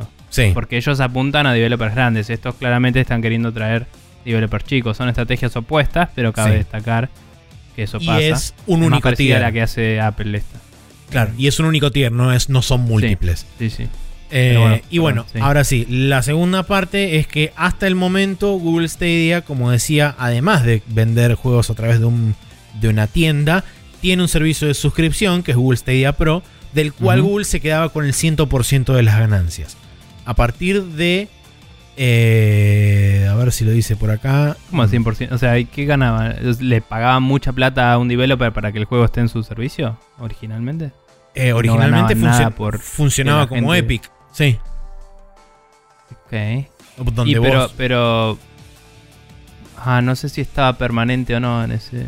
Cuando, y, el, el y el trato seguramente de los juegos que te daban gratis debería funcionar similar a como funciona con PlayStation Plus, donde el juego este, showcaseado por ese mes, que lo, vos lo tenías gratis, le pagaban un monto fijo de X eh, para que esté showcaseado. A partir de, de ahora no, a partir de en algún momento relativamente poco del futuro, van a repartir eh, la suscripción de Google Stadia Pro en un 70-30% de, de share, donde ese 70% de la suscripción va a ir a parar este, a los desarrolladores. El tema es que eso se va a medir en qué tanto tiempo de juego tenga este, logueado una persona y eso es lo que va a determinar cuánto de ese, de ese 70% se le reparte a determinados, este, a determinados developers. Eh, es básicamente uno de los modelos que más se temían que llegara a, a los modelos de suscripción, que es básicamente te pago el, el porcentaje dependiendo de cuánta, cuánto juega tu juego la gente, o si cuántas horas le mete el público. Entonces, esto eventualmente a lo que podría llegar a llevar a- es que Sí, se tiene el problema de YouTube, ¿no? Del algoritmo. sí, es De- que se hagan Tengo que juegos. decidir el largo de mi contenido según tu monetización. Exactamente, entonces eso puede llevar a que se hagan juegos que estén súper eh, súper, este, cargados de contenido de relleno Mm. solamente para poder estirar la, la experiencia y así poder facturar más sobre ese contenido. Entonces, O sea que si haces un clicker, por ejemplo, podrías ganar un montón de plata. y Porque la gente lo deja corriendo de fondo. potencialmente sí. Em, Por eso y es también, uno de los juegos más este, baratos de hacer. Claro, eh, y también por eso la gente habla mucho de, de que el, el sistema de juegos este, Games as a Service se, Mm. se complementa muy bien con este tipo de monetización de los sistemas de suscripción. Eh, pero bueno, Mm. hay que tener en cuenta que Google Stadia no se rige exclusivamente por este modelo de suscripción, sino que además vos tenés una tienda donde vos podés comprar por X cantidad de plata un juego. Eh, Sí, y lo, lo que sí es un poco preocupante es que. Más, más allá de que no nos guste la plataforma, digo. eh, volviendo a ese algoritmo. No confío en que Google mantenga ese algoritmo para siempre porque el de YouTube no paran de cambiarlo. Y no es como YouTube que digo, bueno, me cambió hoy el algoritmo. El video de la semana que viene. O sea, voy a tener un relaburo si tengo que cambiar de formato, ¿no? Pero el video de la semana que viene lo puedo hacer distinto y ya me adapté. Ponele. Mm. Aunque me cueste un huevo cambiar la forma de laburar o lo que sea. Un videojuego es tipo, che, vengo laburando hace dos años en un juego que voy a sacar mañana y me cambiaste el algoritmo. o Sí. sea, eh, no, no está bueno. Eh, Otro, otro de los. eh, el último adicional que este. No me acuerdo si lo había leído y me lo olvidé, pero bueno. Eh, además, también anunciaron que Google va a pagar una tarifa plana de 10 dólares por cada jugador que haga clic en el link de suscripción de Google Stadia a través del, del, link de referral de algún, de algún este, desarrollador que tenga el botón de click to play y eso te lleve al, al botón de suscripción. Pero el cash out, o sea, el pago efectivo de esa, de ese, de esa tarifa plana de 10 dólares por jugador, se va a pagar recién a los 500 dólares. O sea, tenés que Ah. conseguir que mínimo 50, no, sí, 50 personas este, hagan clic sobre el botoncito para que te para poder callar sobre eso. Claro. Eh, no se acumula con otros ingresos, capaz. No sé, acá hablan de que solamente el, el payout se va a hacer después de 500 dólares. Claro, pero digo, capaz que otras ganancias aportan a esos 500 Ah, dólares bueno, también. puede ser. Sí, eso, eso no lo especifican acá. Mm. Eh, nada, la verdad es que. mm, como plataforma propia puede funcionar, pero están lo empujaron tan mal en un principio que la gente no confía en él. Eso es lo que le pasa a este. Eh, porque yo no veo nada inherentemente malo y no desconfío de la capacidad técnica de Google de proveer lo que venden. Desconfío de la capacidad eh, organizacional, digamos, por así decirlo. No sé si es la palabra adecuada, pero de hacer una plataforma estable y no cerrarla en dos años. Sí, y con este, con estos anuncios, específicamente con el anuncio de Stadia Pro y de hacer la repartija dependiendo de cuánto tiempo de juego este, tenga sobre cada título, eso no sé si alienta a muchos desarrolladores a querer sumarse. Me parece que asusta más que alienta en algunos Mm. casos. Sobre todo al si estás intentando, o sea, es como que tomó decisiones opuestas desde dos, desde dos lugares diferentes. Por un lado, reducir hasta 3 millones de dólares la comisión a- ayuda a que el- los estudios chicos o indies se interesen por la movida. Y por el otro lado, con, el, con la división de Stadia Pro, donde le vas a pagar a los estudios indies que usualmente no tienen experiencias demasiado largas, le vas a pagar por la cantidad de horas que jugó una persona. Eh, el, Sí. digamos, Sí, es raro. Es raro. Aparte, es, también el límite de 3 millones es medio raro porque es- probablemente sea difícil llegar a 3 millones en Stadia. Bueno, creo que tenga Seguramente. tantas ventas. Entonces, no entiendo ellos si se benefician tanto con eso. Viste cuando decís, ¿por qué no lo hacías a menos plata y le das 100%? Por hasta, hasta 500 mil dólares te damos 100% de las ventas. Después hasta el millón te damos 80, ¿me entendés? Y, y si hacías eso, capaz que atraías a mucha más gente que está más en el horno con la plata. Ponele. ¿Me entendés? sí. Eh, o no sé, capaz incentivarías un poquito más a que vendan el juego más barato ahí, que cuando el ownership es discutible porque es un servicio de streaming, estaría bueno que fuera más barato el juego, en mi opinión, como Sí. cliente, digamos. Eh, entonces, nada, es el mismo problema que hablé el otro día, que no hablábamos hace mucho, de por qué en digital me sale lo mismo que el disco. Bueno, en, en- en streameado debería salirme, salirme un cuarto de un disco. No debería salirme lo mismo ni la mitad. Sí. Pero bueno, no sé. Eh, por mí que se muere este día. ¿Qué crees que te diga? Em, bien. La siguiente noticia es la que aludí varias veces antes. Y es que aparentemente los eh, juegos de Judgment podrían terminar en su segunda entrega debido a que em, en un diario llamado Nikkan Taishu em, se habló de que el- la agencia de talentos llamada Johnny's, donde eh, Takuya Kimura, el protagonista del, del juego, no el, el actor que protagoniza eh, Judgment, Sí. eh, se ve representado por esa agencia de talento. Em, esa agencia es una mierda y no quiere que el juego salga en PC. Y Sega básicamente quiere sacar sus juegos en PC porque se dio cuenta de que vende. Y no le es rentable hacer un juego de este tipo de producción si no lo va a sacar en todas las plataformas que puede sacar. Eh, la agencia le dijo no, no, no, no, no. Así que aparentemente el segundo sería el último, por lo menos con este protagonista. Sí. Em, hay una leve esperanza de que se pueda usar la franquicia con otro protagonista, digamos. No, no hay nada que impida eso porque no es que se llama eh, Takuya Kimura en. Entonces es como, Sí. podés ponerle otro protagonista, podés cambiar a un personaje secundario, podés matar al chabón en el segundo juego, que hay que ver si la agencia de talento le gustaría eso, te hincharía las pelotas. Pero si no, puedes empezar el tercer juego como, se murió el chabón, ¿me entendés? Y es como, wow. Y, y lo tenés que investigar con otro. sí. Eh, pero digamos que tenés varios personajes detectives a lo largo de la, saga- la saga de Yakuza que la gente podría querer jugar si quieres agarrar uno de esos. O podés poner otro. Eh, Vamos, date carajo. Sí, chabón, Date-san y sus amigos. Eh, Y no sé cómo se llama el segundo Judgment en Japón, porque el primero se llamaba Eh, Judge Eyes, que estaba muy atado al. Sí, plot el segundo se juego. llama Lost Judgment. En Japón Ah, igual también. en Japón, ok. Bueno, De hecho, creo que en Japón se llama Judge Eyes Lost Judgment. O sea, es el título Mm. es Judge Eyes como el nombre del IP y Lost Judgment el subtítulo. está bien. Em, porque quizás el nombre Judge Eyes está un poquito más atado a la imagen del chabón mirando a la cámara, digamos, conceptualmente. Puede ser. Pero no es algo que no puedas mañana cambiar ese chabón por otro que mire la cámara con la Sí. misma cara de hola, soy un idol. Y puedas hacer. Recordemos que en el ca- específicamente sobre todo con Judgment, esta no es la primera vez que pasa. Está bien que las circunstancias Sí. son totalmente diferentes porque, porque es el protagonista. este, sí, este es el protagonista y Pierre, eh, y ahora no me va a salir el apellido del chabón, pero bueno, eh, era el antagonista principal que lo habían, lo habían acusado por este, ¿cómo ¿El se que hacía esto? de Hamura? ¿O es Sí, otro? el que hace de Hamura. Eh, lo habían acusado por eh, tenencia ilegal de, de marihuana, creo que era, o de cocaína, alguna de las dos.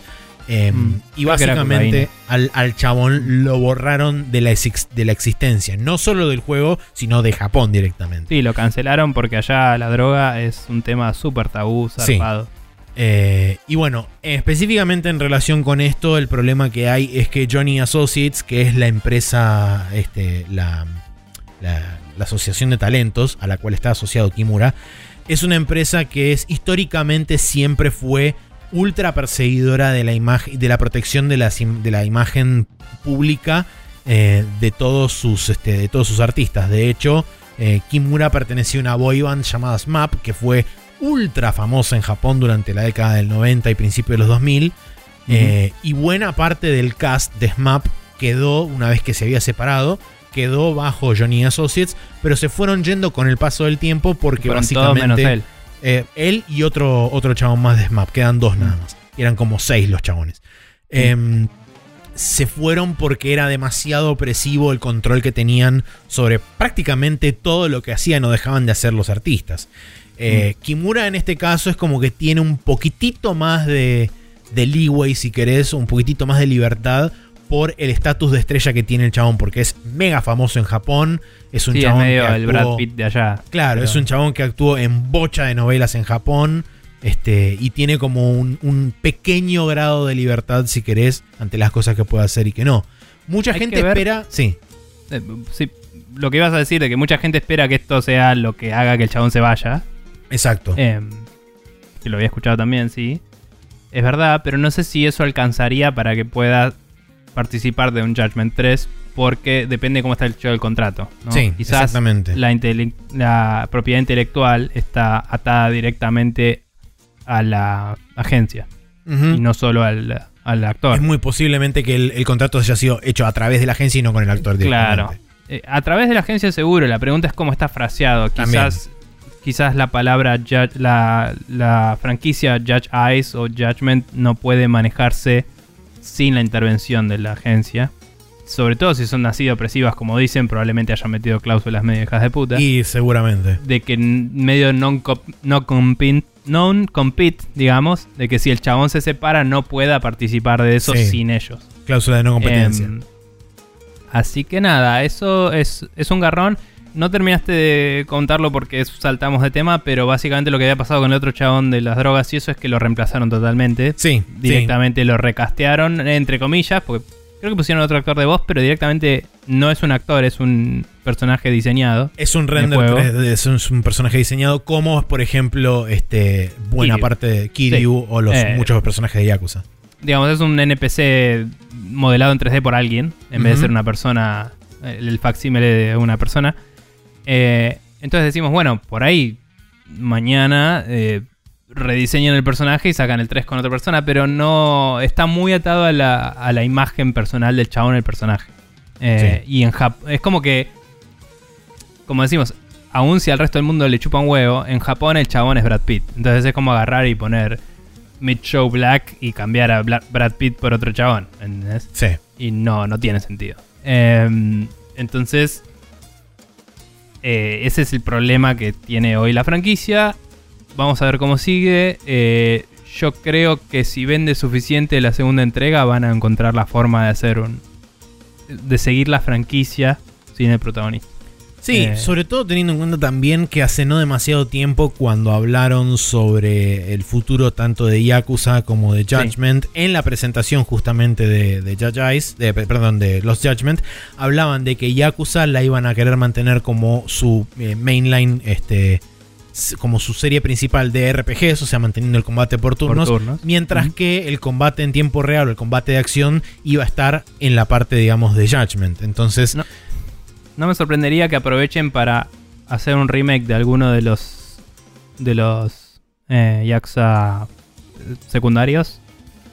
Eh, Podría ser que hicieran o de Ishin o de Kensan o inclusive Claro, de mientras- los de PSP. laburan en la nueva historia de Judgment. ¿entendés? Porque O sea, es- si yo fuera Sega sería como, bueno, listo, vamos con este y mientras vos pensás que vamos a hacer con este chavo. Sí, tal Y cual. No sería, control. no, sería, no sería una idea para nada mala. Cualquiera de los dos, tanto Ishin o Kensan, como inclusive los de PSP. Porque de hecho, este, tengo de, de parte de Marcio Rosa que lo jugó en japonés. eh, sé que él me dijo que son buenísimos. Ambos son spin-offs, son historias totalmente autocontenidas dentro del universo de Yakuza. Son Elseworlds, este, ni siquiera son spin-offs. Claro, sí, son, son más Elseworlds. Mm. Eh, pero dice que son buenísimos los dos, tanto Black Panther 1 como 2, que son como Mm. se los conoce en la traducción, digamos. Pero bueno, Sí. va a ser interesante ver cuál es el camino que toma Sega. Hay que seguramente también, o sea, no, no necesariamente de forma explícita, pero medio que este reporte también es una forma medio obtusa de meterle presión a la agencia. Porque el hecho de Sí. que se haya dado a conocer esto y hay mucha gente en Japón mi- mi- eh, que no creo que les importe la opinión de afuera de Japón, pero en Japón No. esto debe En estar Japón- haciendo algunas olas. Sí, en Japón, sobre todo porque mucha gente, muchas fans este, mujeres, que de hecho, curiosamente, en Japón Yakuza es una, es una franquicia que la pegó mucho con mujeres. eh, Ah. No sabía que Yakuza también. Pensé Contraria. que Judgment sí, pero. sí, sí, o sea, Judgment obviamente, pero bueno, hay Yakuza- muchos chabones en cuero. o sea, Por eso.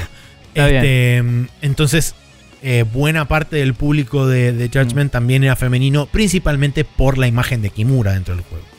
mm. Bueno, para, cabe destacar, eh, volviendo brevemente al hecho de que jugué el Judgment, no hay suficiente gente en cuero en ese juego, Es verdad.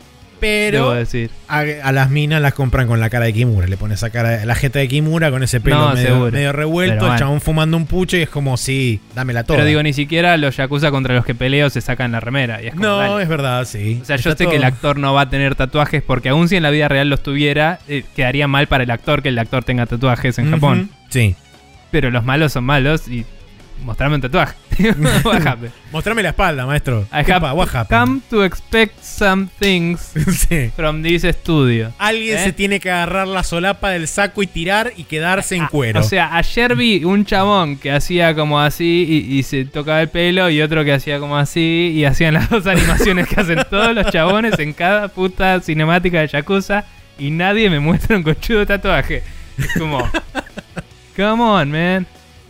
Eh, what we doing here? Pero nada. Pero Em, bueno, sí. Bueno, vamos a ver qué pasa. Igualmente, por cómo lo habían fraseado lo que vos decías, yo ponele que Judgment no puede seguir, seguramente encuentran una forma de hacer juegos de acción Sí, eh, porque expresaron ese deseo, ¿no? De tener las dos. sí, sí. Eh, y no creo que dejen de hacer juegos de acción porque no les conviene. Por eso estaba diciendo que probablemente si yo fuera ellos empezaría por hacerle un kiwami a estos otros juegos mientras pienso qué carajo voy a hacer. Sí, totalmente. Pero bueno. Bien, eh, pasando al calendario para la semana corriente, tenemos el martes 20 de julio el Akiba Strip, Hellbound eh, and Debriefed para Windows, Nintendo Switch y PlayStation 4, que es un action RPG. El Ender Lilies Quietus, Quietus of the Nights, eh, que es un Metroidvania que sale para Play 4, creo que ya había salido para Switch. Eh, vi un poquito de gameplay de esto el otro día, no me acuerdo en dónde, me pareció muy lindo. Eh, chusmealo, porque bien. tiene... Ah, ok. Si ya lo viste, ya lo viste, pero se ve muy lindo para la gente, chusmenlo. No lo, vi en, no lo vi en movimiento, vi un par de screenshots, pero el de lo que vi de los screenshots se veía muy lindo. Eh, Está bien animado, la- tiene una protagonista que me recordó un poquito al Child of Light, Mm, pero no. Sí.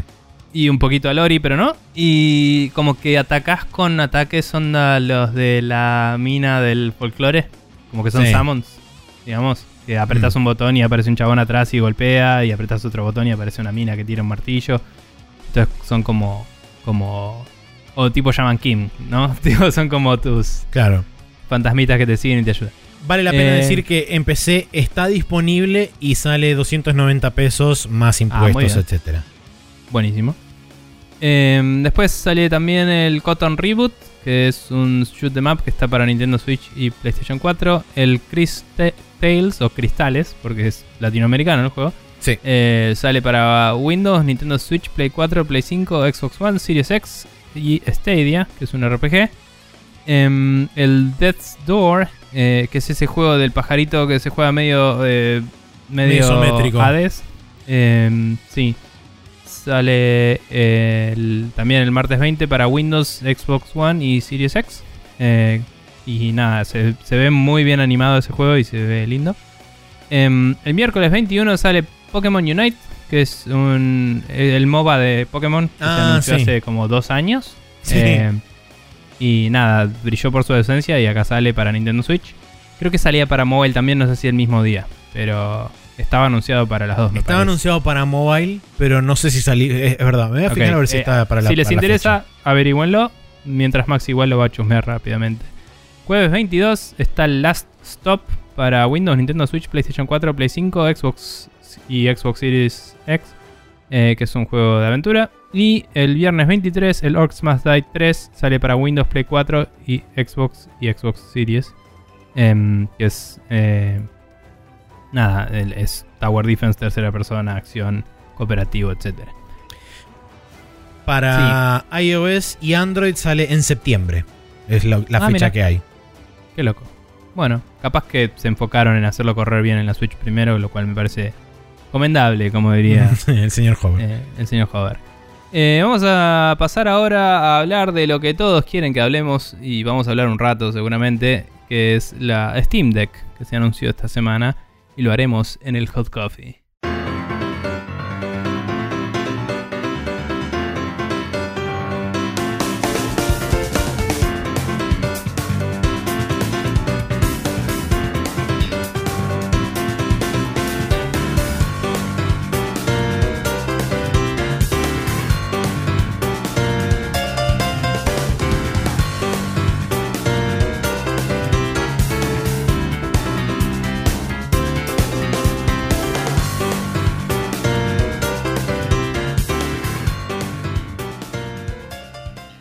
Estamos acá de vuelta en el Hot Coffee donde vamos a hablar de la Steam Deck, como hablamos recientemente que íbamos a hacer.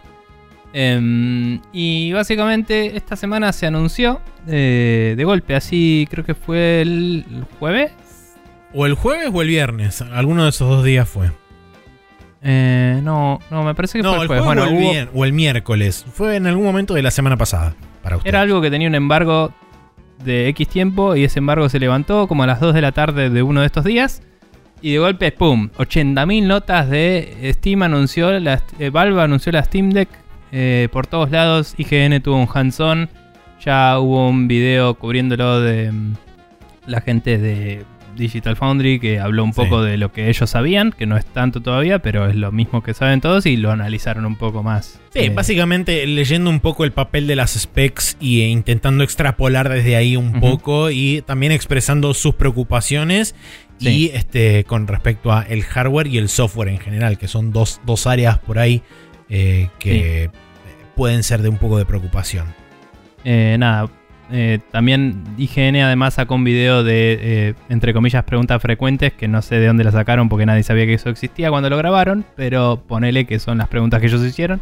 De hecho, hay un Em, FAQ dentro de la misma página de Steam. No, no se me ocurre que No sean son las las mismas, mismas. pero ok. No. Eh, pero bueno, nada, un montón de, de información salió a la vez. Esto ya está disponible para reservar bajo un sistema de cola de compra para evitar que bots se compren todos idealmente Sí. a través de Steam únicamente y únicamente en los países en los cuales está disponible hoy. O sea que no hay para Argentina y no sé qué otros países de Latinoamérica tendrán o no. Creo que era Em, Estados Unidos, Europa y, y Europa estaba separada del Reino Unido, así que era Estados Unidos, Europa y Reino Unido los únicos lugares por ahora en los que estaba. Está muy bien. De cualquier forma, todo esto todavía no dijimos qué es para el despistado o el que no está al tanto. Steam Deck es lo que se rumoreaba como Steam Pal. Es una consola de handheld, digamos, eh, portátil, em, portable, vamos a decir, no es tan chica como para decirle una portátil. em, que tiene em, hardware de PC, digámosle como para laptop, en una eh, plataforma un- que es un. Creo que era un 30 o un 40% más grande que una Nintendo Switch. Decían que Eh. era, eh, en Digital Foundry decían que era 6 centímetros más larga que la Switch. Sí, eh, en, en la diagonal, digamos. Sí. Eh, y nada, tiene una pantalla de 7 pulgadas. Como de- la OLED. Sí, que es de.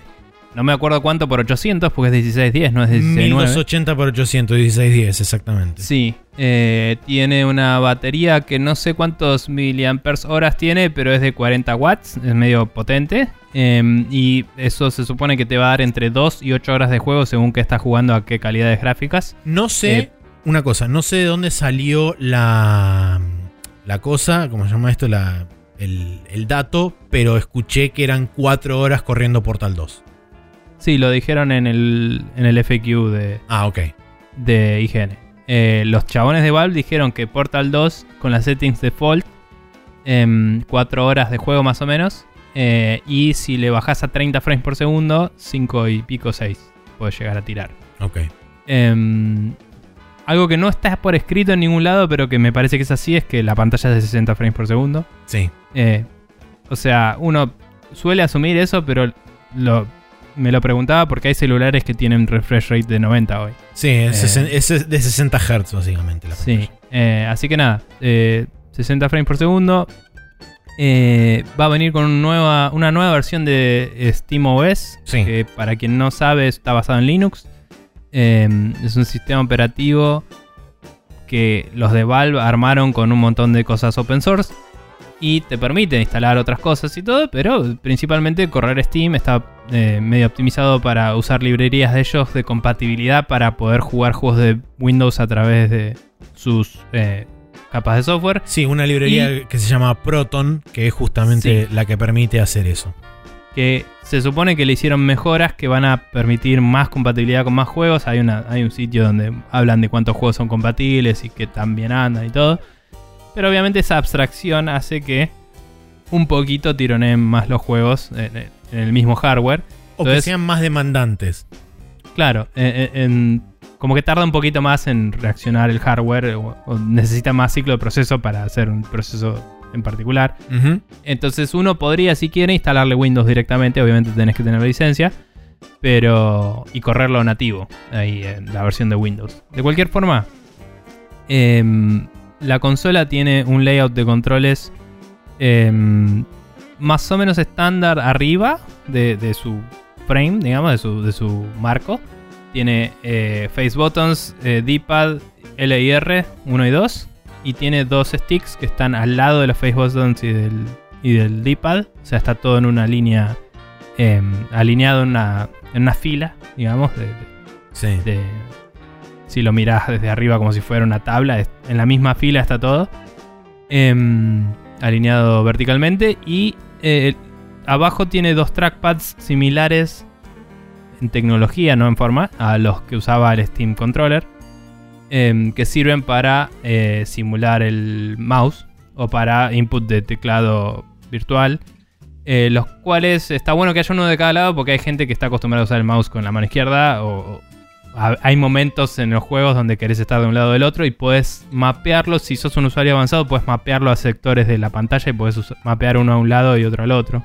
sí. Entonces tener distintas interacciones, ¿no? Y tiene también agregado cuatro botones más por Sí. detrás del- de lo que sería el, el grip de, de- del agarre de los controles, que están dos del, dos del lado del grip derecho y dos del lado del grip izquierdo. que me voy a fijar ahora mismo porque tengo un Steam Controller. eh, acá. Tiene como unas tabletas el Steam Controller, me parece. Y no me voy a fijar ahora mismo porque está en otra caja que está lejos. Así que no me voy a fijar una mierda. Pero me parece que el Steam Controller lo tenía. Sí. Y que lo único que tiene esto que no tenía el Steam Controller son las dos palancas. Porque el Steam Controller tenía dos touchpads y dos. y, y flechitas y face button, no tenía palanca. Ok.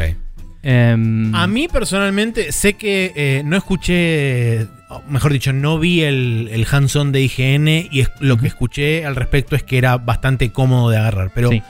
visualmente la verdad que a mí me parece bastante incómodo el- el- la posición en donde están los mandos, entre comillas, vamos a decirle tradicionales, la cruceta, el análogo y los botones. Yo lo, lo pensé un poco. Digamos que es, eh, está todo muy arriba. Sí. La disposición de botones. Lo pensé un poco y la forma en la que te muestran toda la gente jugando es con los brazos apoyados en una plataforma, no en el Mm. aire. Sí, Y en esa posición yo lo veo cómodo porque vos al tener las manos en esa situación de apoyar tus codos, ponerle en una mesa, em, como que tenés... eh, imagínate, oy- oyente, imagínate eh, si podés eh, Che, apoyar oyente. los codos en la Mm. mesa y agarrar, por ejemplo, la Switch. ¿sí? La Switch, normalmente usas la palanca que está arriba, los botones que están arriba y L y R, y los que están abajo los usas menos, la otra palanca y el, y el D-pad. Mm. ¿sí? Entonces lo que hicieron ellos fue alinear todo arriba. Y eso es eh, porque cuando sostenés así tenés la pantalla más en el campo visual. eh, cuando estás sosteniendo la, la consola a como 45 grados, digamos. sí.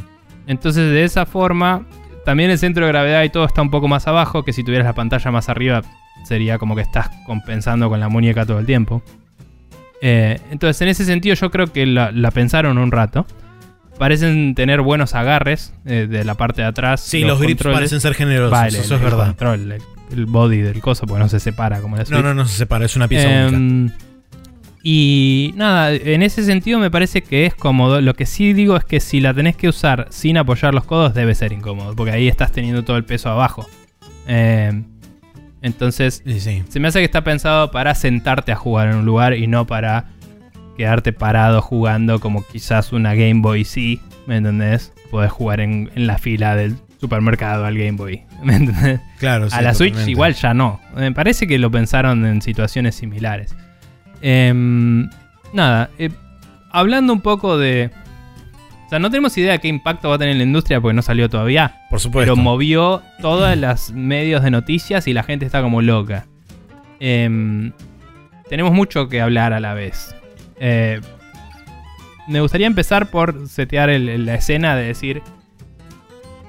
No sé hace cuánto lo planeaban, pero esto es la culminación de un montón de cosas que Valve viene haciendo hace mucho tiempo. Eh, en el sentido de... El Steam Controller, cuando lo hicieron, hicieron el Steam Input, que es una capa de software que simula el input sin importar que le enchufás a Sí. la PC.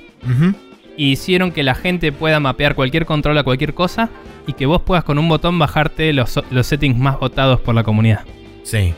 Entonces ahora vos te compras esta consola y te pones a jugar a un juego viejo que no tenga soporte de gamepad o un juego nuevo que no tenga soporte de gamepad y alguien va a haber hecho los- el setting de controles para vos.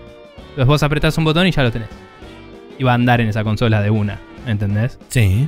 Eso ya está resuelto. Hicieron el Big Picture Mode que permite moverte con control a través de toda la interfaz de Steam. Eso ya está resuelto. Hicieron el, el teclado eh, virtual que funciona tanto con sticks como con los trackpads. Eso ya está resuelto. O sea, todo, todo lo que uno en una consola nueva como fue la Switch dice, ¿y cómo harán tal cosa? Ya sabes cómo lo hace Steam, ¿me entendés? Entonces ya tenés una expectativa y Steam ya sabe cómo resolverlo y pudo diseñar el hardware alrededor del software. En vez de hacer al revés. Sí. Sí, eso, eso es eso una es ventaja. interesante. Eso es interesante. Y me parece que le legitimiza hasta cierto punto el proyecto. Em, más que otros, otras cosas que hicieron antes. Ahí es donde cae la contraparte. Que es cada producto de hardware que sacaron. Le dieron relativo poco soporte porque se enfocaron en el software. Por eso digo que diseñar el hardware en base al software es una estrategia distinta que la anterior y me da curiosidad cómo les va a funcionar y, cuánto soporte va a tener post-launch para el usuario. Porque un usuario se compraba el Steam Controller y todos los juegos iban a andar con el Steam Controller.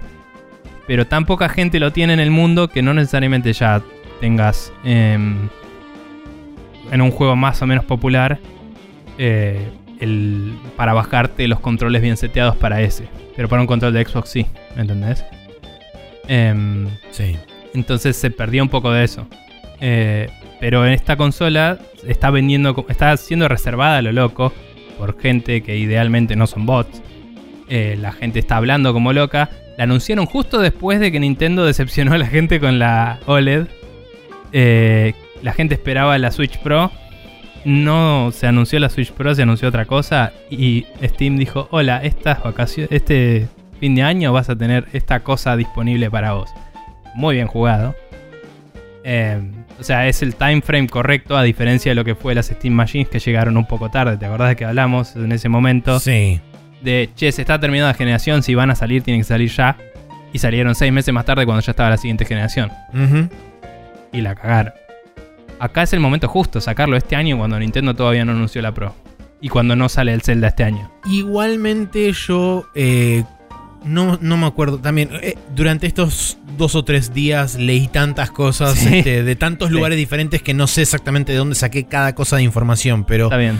una comparación que yo leí que ah, una, una comparación no una opinión que leí sobre la comparación que está haciendo buena parte de la industria de esta la Steam Deck versus la, la Switch creo que es injusta desde varios lugares porque si bien el form factor es similar y el tema de la portabilidad es un factor real que hace que automáticamente uno las intente querer comparar eh, los productos apuntan primero a dos públicos totalmente diferentes y segundo, eh, hay una razón, por lo menos, si no hay más, eh, por las cuales fundamentalmente son diferentes productos en sí.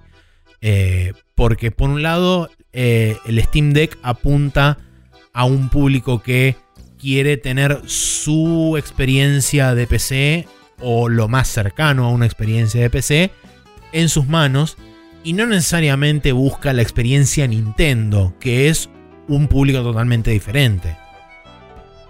Eh, estoy parcialmente de acuerdo con eso. O sea, son productos distintos, seguro. No estoy de acuerdo en que apuntan a públicos diferentes. Apuntan a subsets de los públicos. ¿Sí? Porque la Nintendo Switch no es solo para gente que quiere juegos de Nintendo. También es para gente que tenía la Vita y jugaba juegos indies ahí. Y la Vita se murió. Eh, se comió ese mercado. Entero. Sí. Y la, y la gente que compraba juegos eh, indies en la Vita era porque no tenía forma de jugar portable todo lo que tenía en Steam. Mucha gente volvió a comprar juegos que tenían Steam en la Vita, en Estados. Unidos. Sí. Y después Em, lo volvió a comprar en la Switch. y recordemos que muchos de los que más empujan jugar juegos indies son los mismos indies. Y ellos mismos también desarrollaban para Vita y de golpe empezaron a desarrollar para Switch. Lo ves en las redes, ¿no? Eh, entonces, Nintendo encontró un nicho de mercado nuevo que no existía de consola que tengo en la tele y la saco y me la llevo. Eso no existía. Eh, yo hablaba de esto con alguien el otro día y me dice, no, pero Nintendo siempre tuvo las portátiles. Y dice, "Tipo, esto no es portátil, esto es la misma cosa que te la llevas y la enchufás. Y eso no existía antes como producto standalone. Entonces, ahora que ya está establecido eso, por eso digo, no sé hace cuánto lo planean, porque para mí que esto no existía antes de, como concepto antes de que la Switch exista, ¿me entendés? sí, eso seguro. ahora que exista, que existe esto eh, en el mercado, ese nicho distinto que no es ser la PlayStation y- ni la Xbox ni una PC, em, sino que es ser eso. Steam dijo, bueno, me meto ahí. Por eso digo que es un buen momento, justo después de que la gente está confundida y enojada o no por lo de Nintendo, para anunciar esto. Porque la gente que quería la Switch Pro para jugar juegos hay expectativas muy imbéciles también de la Switch Pro, ¿eh? Eh, pero digo, para jugar juegos entre comillas AAA o para jugar juegos indies, se puede comprar esta. La gente que la quería para jugar al Mario no se va a comprar esta. Se va a comprar la Switch Pro cuando salga o lo que sea, ¿me Sí, entendés? o, o la Switch de próxima generación, lo que venga. Pero bueno. La... También te puedes bajar un emulador y jugar juegos de Switch en la, en la de Steam, o sea. ¿Seguro? Pero bueno, no importa. A lo que veo es que esa parte del mercado se la, se la puede sacar. Y no me sorprendería que no me fijé que hayan bajado las acciones de Nintendo inmediatamente. Te lo juro. Em, Sí, lo veo posible. pero bueno, eh, de cualquier forma, eh, fue un anuncio en un momento adecuado. El hardware está diseñado en torno a software que ya tienen y ya está probado y anda. Eh, ya sabemos que le dan los servicios que proveen para bancar todo esto. La pregunta es si van a hacer el follow through. eh, mantener eso en el tiempo. La última pregunta de todas del FAQ que le hicieron en, en IGN era cómo es la estrategia a futuro. Que me pareció una muy buena pregunta. Eh, si iba a haber más iteraciones de esta consola, si querían que otros productores produzcan cosas similares o qué. Porque ya hay antes en el mercado computadoras portátiles con forma de consola. Recordemos en el PC Gaming Show se había mostrado Sí. la propaganda de una Asus o una Sí, Dell, creo. Bueno, nin- eh, lo que dicen los de Valve es que eh, si el mercado prueba que esto es una buena idea, lo, lo fremearon así de una, em, ellos van a querer salir con otras iteraciones a futuro, lo cual no esperaba que dijeran en voz alta, pero lo dijeron. Em, y que además el SteamOS y la nueva versión que están armando para esto es libre de ser licenciado gratis para cualquier productor de hardware que quiera. O sea, vos podés hacer tu propia consola. Eh, si querés, te puedes ar- agarrar una. Vos en tu casa, una laptop, desarmarla, ponerle controles y hacer algo y ponerle SteamOS, ¿me entendés? O sea, esa es libre y usalo. Y a ellos les interesa que compres juegos en Steam al final del día. sí. Eh, de hecho, deben de estar vendiendo bastante al costo la consola. Eh, si no, a pérdida. Sí, no, Pero no bueno. dijimos las, las tres versiones que hay, pero digamos que Ahora, sí, ahora lo hablamos, pero eh, dame un segundito más. Básicamente ellos lo que quieren es, como hacía Google con el Nexus, que, que es la analogía más directa que tengo, o el Pixel ahora.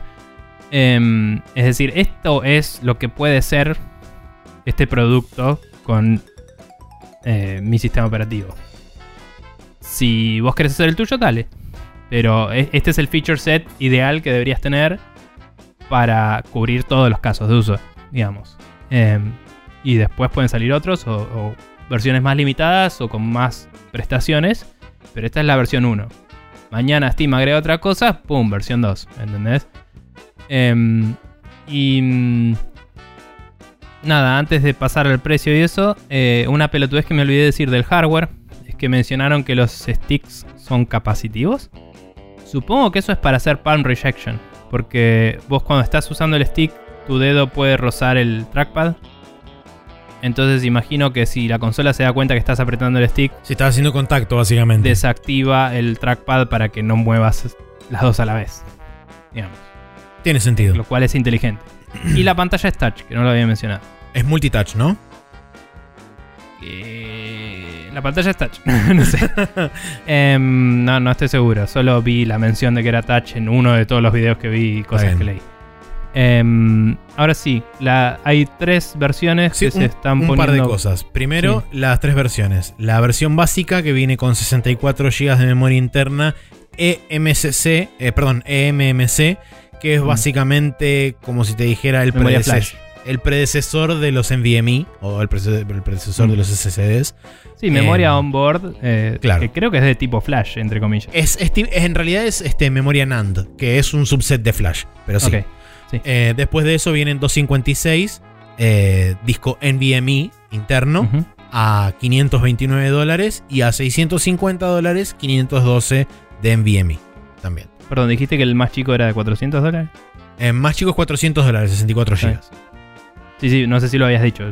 Sí. Y además de Em. eso, algo que no dijimos es que va a venir con la posibilidad que creo que se compra aparte. No sé si viene incluido en alguna de las versiones, me parece que en ninguna. El dock no. El dock se puede comprar, que no es tanto un dock, sino es más como una especie de pie que tiene múltiples inputs donde están eh, el- tiene creo que USB, eh, Ethernet, eh, DisplayPort, HDMI y otra cosa más. Creo que tenía más de un USB. Em, no sé. No sé qué más. Porque Eh. la consola también propiamente dicha viene con, una in- con un input de USB-C, además de venir con un jack de, Sí. de coso y demás. Bueno, sí, cerremos todo eso. Eh, el USB-C S cumple con la norma 3.1, Sí, toda la norma de USB. Con la actual. Entonces, con eso puedes conectar todo a la vez. Tiene sus límites, por eso no le vas a poder poner mil millones de cosas a la vez, pero bueno, puede hacer todo lo que puede hacer un USB-C a la vez de una. Es un solo puerto que tiene, está arriba, que alguien dijo el otro día, es medio feo porque vos ves el dock, se apoya y se enchufa por arriba como si fuera una grúa, que cosas así como una garra, ¿viste? Es medio ridículo, pero lo entiendo porque lo que te dicen ellos es el dock no, no está. no confirmaron que saliera el mismo día el dock. O sea, le preguntaron y dijo, no te podemos confirmar eso todavía. Pero, y no se sabe el precio todavía del dock. Pero dicen, esto funciona con cualquier dock USB-C. O sea, si cumplís la norma, anda. claro. ¿Entendés? No es, no es como Nintendo que cumplió la norma a medias. Eh, si vos le enchufás el que tengo acá que me dieron del laburo para el laptop, anda. Y, eso tiene Ethernet y HDMI y dos USB.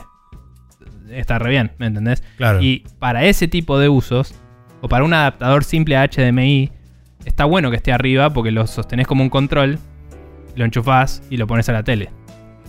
Em, que si no, em, si lo tenés abajo, podría estar medio tironeando el cable cuando estás usándolo como control. Eh, Sí. Es difícil de visualizar para el podcast. Yo a vos te estoy haciendo miles de señas, pero me pareció bien que esté arriba para ese caso de uso. Es cierto que queda medio ridículo el dock. Es algo que puedes ver que cambie en una versión 2 eventualmente si sale. Em, pero bueno. Y sobre el storage, eh, el NVMe obviamente es más rápido que el otro. Pero además dijeron, así nomás, eh, que el de 512 iba a ser más rápido que el de 256. Como que mientras más storage tenés, más, más rápido lo van a hacer. Sí. Y además tiene la posibilidad de ser expandido con memorias SD desde afuera. Sí, eh, que las memorias SD, SD tienen sus límites de velocidades según la calidad que tienen. Sí, creo que son Pero- micro, ¿no? Sí, son micro, micro SD. Pero va a bancar todos los tamaños que existen hoy. Que hay hasta 2 GB, creo. Em, así que nada. No, perdón, 2 GB no, de 2 teras creo que hay. Hasta Así dos como- teras, sí. Sí. Mínimo un tera hay. No sé si el de 2 teras está a la venta, pero creo que ya se puede hacer técnicamente, había leído una vez. Eh, no, digo el- el, Ah, de las SD, la sí. memoria SD. Sí. Em, pero bueno, eh, retomando. Eh, ah, me perdí un poco. Mucha información. sí. Em, Estábamos hablando de los, este, Sí. las memorias en VMI y demás. sí, sí, sí. Y del dock. Y a mayor cable. tamaño, mayor velocidad. Sí, bueno, nada, eso. eh, si había muchas preguntas en el FAQ que son buenas preguntas para la gente que no visualiza bien el concepto. Pero la mayoría de las respuestas era, es una PC. o sea, ¿le puedo Es instalar otro sí. sistema operativo? Sí, porque es una PC y puedes instalar lo que quieras. Eh, ¿Puedo abrir otros stores y abrir Game Pass de PC? Sí, es una PC. o sea, eh, ¿puedo jugar con más gente localmente? Sí, le enchufás otro control y jugás de a dos, digamos. Eh, obviamente que si no tenés una pantalla, em, vas a tener que estar medio uno al lado del otro. Y si no, vas a tener que eh, conectar un dock o lo que sea. Em, banca Bluetooth, eh, que anda con las normas normales. eh, Y Wi-Fi. eh, el, el chabón, sí, y, y Wi-Fi. El chabón que entrevistaba ahí decía que conectó sus AirPods y andaba de una, así que no hay problema. Tiene un micrófono integrado para voice chat. em, tiene la versión más cara tiene una- un vidrio que es más como antirreflectivo y no sé qué mierda más copado que la otra es. Sí, es el famoso vidrio anti-glare que lo que hace es prevenir eh, que cuando la luz le pega a determinado ángulo la, la- eh, se ve un reflejo blanco sobre eso y Sí, es como más. técnicamente te permite ver en cualquier posición con cualquier tipo de luz. Es como un acabado más mate, ¿no? Exacto. Eh, pero bueno. Nada, digamos, no hay diferencias de hardware más allá del storage y el que la más cara tiene esa pantalla. 64 GB para el storage más chico es poco, pero si vas a usarlo para jugar juegos indies y tenés una PC grande de la cual puedes streamear con Streamlink, con, con el Steam Link, eh, están muy buenos. O sea, para el usuario de ese Sí, de ese de uso rango. particular. Em, y de última le pones una SD, como decíamos, y tenés más storage para, para jugar más juegos. Eh, sí me parece que para un usuario que quiera jugar juegos grandes ahí, eh, un una versión de 128 hubiera sido el sweet spot, como mínimo. Entonces, Sí. medio como que te obliga a pasar de 64 a 256. Em, porque no va a haber muchos juegos de 50 GB que corran en esa plataforma. Pero hay varios que van a correr ahí. Sí, Ya instalas uno y te quedas sin lugar. Eso es. sin duda. em, así que nada. Y tiene 16 GB de RAM, eso no lo dijimos. No, no lo dijimos. Eh, DDR5. Eh, creo que comparte ahí la memoria de video y de, y de sistema. sí, no, no especificaron cuál es la división, pero aparentemente el Creo que es la- CPU. el mismo tipo todo, ¿eh? Porque Sí, es LG el- DDR5, que no sé qué quiere decir LG. LP eh, DDR LP. significa Low Power DDR. Eh, Ah, cierto. Sí, sí, sí. O Que sea, es como la, básicamente la son- de, son versiones mobile o versiones este, de laptop. de laptop, sí. Eh, bueno, y el procesador es de AMD. Eh, está basado en un Zen 2, que es la misma arquitectura que usa la Xbox Series S. Eh, Eh, en realidad es la misma arquitectura que usa la Xbox Series y la Play 5. Eh, Perdón, sí. AMD eh, Zen 2 es la misma arquitectura. Y lo mismo con el GPU, el, R- al- el RDN, RDNA 2. Los Sí. dos, este, las dos empresas usan, tanto Sony como Microsoft usan la misma arquitectura. La diferencia Sí. está del CPU y el GPU de la Steam Deck a las plataformas este, de consola hogareña es que tienen una reducción de cores y de threads en el caso del CPU Y una clock. reducción de compute units eh, y de clock en el GPU. Sí, sí, sí, es cierto. que Pero no bueno, sé por si- ser la, Yo- por yo ser no- la misma arquitectura, va a ser compatible de base con juegos Next Gen. Pero los developers tendrían que desarrollar una versión con texturas y todo un poquito más bajo nivel de detalle para que corra ahí. digamos. Sí. Sí, a- Pero bueno. hay que ver, hay que ver. Ponele si- que si, si Microsoft indexa este nivel de hardware en su sistema de Smart Delivery, el Game Pass ahí podría estar bueno. ¿Me entendés? Sí, Oh. o, o que lo ecualice a algún tipo de configuración particular de una PC, porque esto debe, Sí. esto debe equivaler aproximadamente a una configuración de hardware en PC. Eso es algo que me había olvidado de mencionar, que también tiene que ver con lo que decía antes de que armaron todo en torno al software.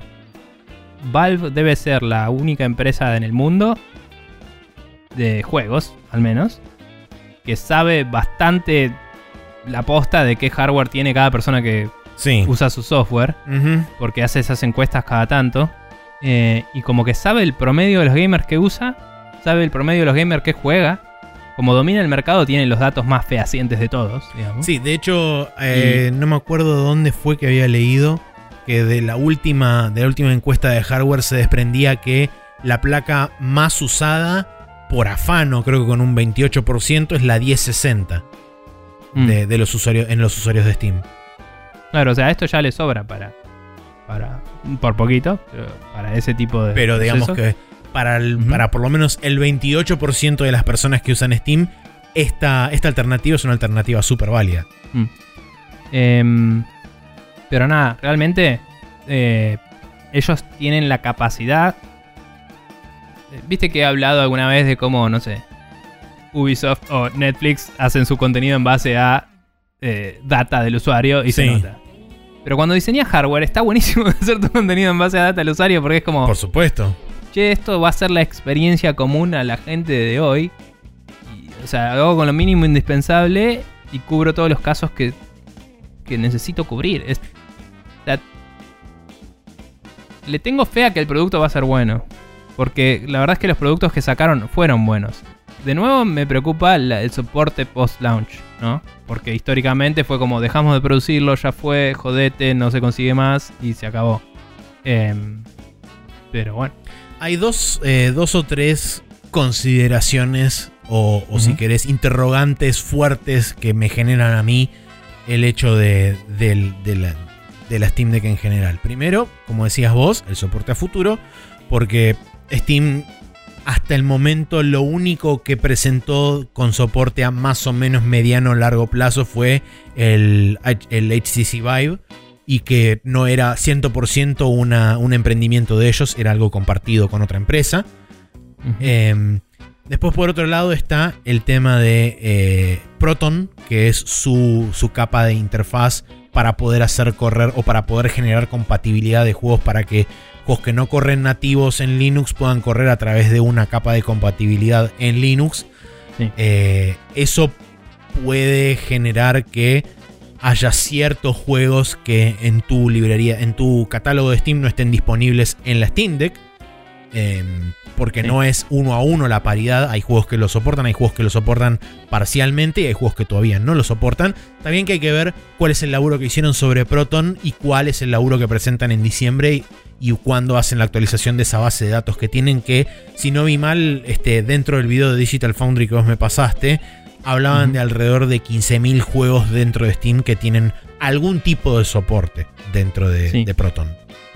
Aparte, eh, no hablaron mucho de eso, lo cual me parece copado porque te tienen que vender que el hardware es capaz. Pero eh, recordemos de nuevo, el Steam Link es algo que hoy funciona, que muchos yankees para los cuales apunta esta plataforma lo usan. Eh, hay muchos, muchas personas en Estados Unidos que tienen una casa con múltiples ambientes y quieren jugar en su living algo que tienen en su ático o en su sótano donde tienen la compu gamer. Y ya tienen probablemente una solución para eso, un aparato del cual streamean, o un cable que va hasta ahí, hay una computadora más chica o lo que sea. Esto viene a ser eso, y además lo sacás y te lo llevas con vos porque existe la Switch, digamos. Sí. Entonces, eh, está bueno mostrarte que el aparato es capaz de por sí, pero no hay que olvidar que eso es una herramienta que hoy existe, que tienen desarrollada hace mucho y que puedes usar cuando algo no es compatible. Em, y- y- o cuando algo es tan high-end que no lo vas a poder correr Sí. de, de una forma constante. También cabe destacar que porque es una PC, podés configurarla a los juegos y sacarle efectos o bajarle o subirle cosas a gusto y piacere. Si querés priorizar framerate por sobre resolución, si querés em, activarle o desactivarle ciertas características, es interesante. No sé si esta arquitectura de AMD ya incluye, eh, no me acuerdo el nombre, pero AMD ya está, mm, no sé si ya hizo el rollout, pero tienen como armado el, la competencia del DLSS. Em, Sí, era Eh, Fidelity FX, si no me equivoco. Sí, y, y nada, como que si eso lo tuvieran también, eh, sería mucho más real el, el meme de eh, Steam, eh, Valve announces de, de Switch Pro, ¿no? Eh, Pero bueno, eh, nada, es, es una proposición muy interesante que viniendo de Valve preocupa un poco a dónde puede llegar. Pero a la vez es como que sabes que Valve va a conseguir lo que quiere. Porque lo que ellos quieren es que existan estos aparatos. Entonces, hacen uno. Ya, ya había unos parecidos, ¿no? Obviamente. Pero ellos hacen uno que es como nosotros queremos que existan así. Y cuando surge una demanda ridícula para aparatos así, otras empresas van a querer hacerlos. Entonces, aun si Valve no lo hace más, eh, creo que esto va a tener más éxito en generar eso que sus otros esfuerzos tuvieron. Porque VR es algo muy de nicho. El Steam Controller jugaba cuesta arriba porque ya había controles andando y disponibles a lo loco. Pero esto es un mercado nuevo. Sí. Eh, entonces, confío en que Razer va a querer hacer una, que Nvidia va a querer hacer algo con la marca Shield que apunte para ese lado, ¿me entendés? Eh, que hay que ver, porque capaz que tiene arreglos con Nintendo que no le conviene, pero bueno. Sí, ok. Para aclarar brevemente, Fidelity FX es como un paquete de un montón de cosas. Dentro de Fidelity FX existe Fidelity FX Super Resolution, que es el DLSS. Ok. Deben ser, digamos, del suite de features. Eh, Puede que haya propios igual, pero debe ser eh, como la alternativa al suite de features de Nvidia que usan el eh, procesador de TensorFlow. Claro. Eh, pero bueno, que son los que se usan para. eh, Sí, para- Machine Learning. Exactamente. Em, sí. Eh, pero bueno, de cualquier forma. eh, Me intriga cuánto va a sacudir el tablero. Lo veo con más posibilidad de sacudir el tablero que lo que fueron las Steam Machines, por lo que decía. Es más Yo el, sí. momento justo. Es más el momento justo. La demanda parece estar ahí. Em, capitaliza en eh, esto que decía de Nintendo y que este fin de año hay un hueco ahí de... O sea, ninguna otra consola está saliendo con una versión atractiva este año. La OLED es una versión linda de la Switch, no es algo nuevo. Est- Este año es el año en el que Valve saca su hardware y nadie más está sacando nuevo hardware. Sí. Capitalizó por ahora desde el lado del anuncio. Va a ser Hay que ver la demanda, interesante la- ver eso. la justamente. oferta, cuánto pueden hacer, cuánto pueden fabricar, que también anda todo. Ayer estaba caidísimo Steam, mientras la sí, gente estaba súper explotado porque estaban todos preordenando a pleno. está. O sea, juega en contra de los países como el nuestro que están afuera de la periferia de- del interés de estas empresas, ¿no? Pero para Estados Unidos y los mercados principales juega a favor que solo se puede comprar a través de Steam.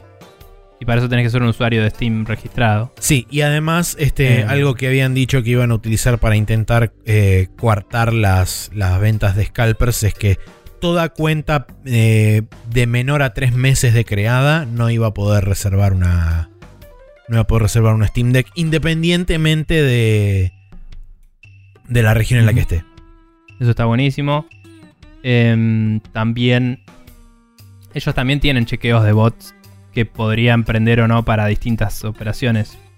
Eh, no sé si sabías, porque esto me enteré por un amigo que una vez le regalé un juego que tenía y no tenía cuenta de Steam.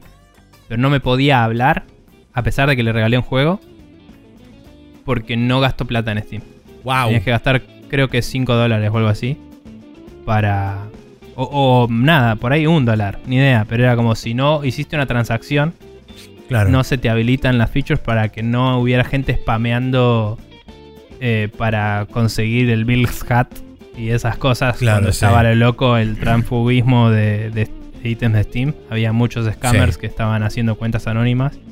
Y era como, bueno, al menos gasta plata para hacer tu cuenta, así puedo usar esa plata para reembolsar a la gente, ¿no? Eh, así que nada, digo, quizás si lo ponen atrás de esas barreras también, eh, aunque sean viejos los usuarios, capaz que si son bots se los puede filtrar más fácil con esos tipos de chequeos. Eh, pero bueno, digo, eh, tener el control absoluto de eso le va a permitir idealmente controlar eso un poco más, porque todavía no son precompras, son reservas. Las Sí. reservas están en una fila y van a ir en orden, dijeron, según el- la gente fue reservando. Cuando van saliendo los cosas, le van Sí. a ir dando la posibilidad de comprar. Nos enteraremos Em. seguramente a partir del el lunes este, cómo empieza. No me cabe duda de que si le sale todo bien, igual va a haber descontento por el hecho de que es una fila y es como, che, loco, tardé dos días nada más y ya mil millones de personas compraron. Y sí. Entonces, va a haber una espera re larga y eso va a causar negatividad.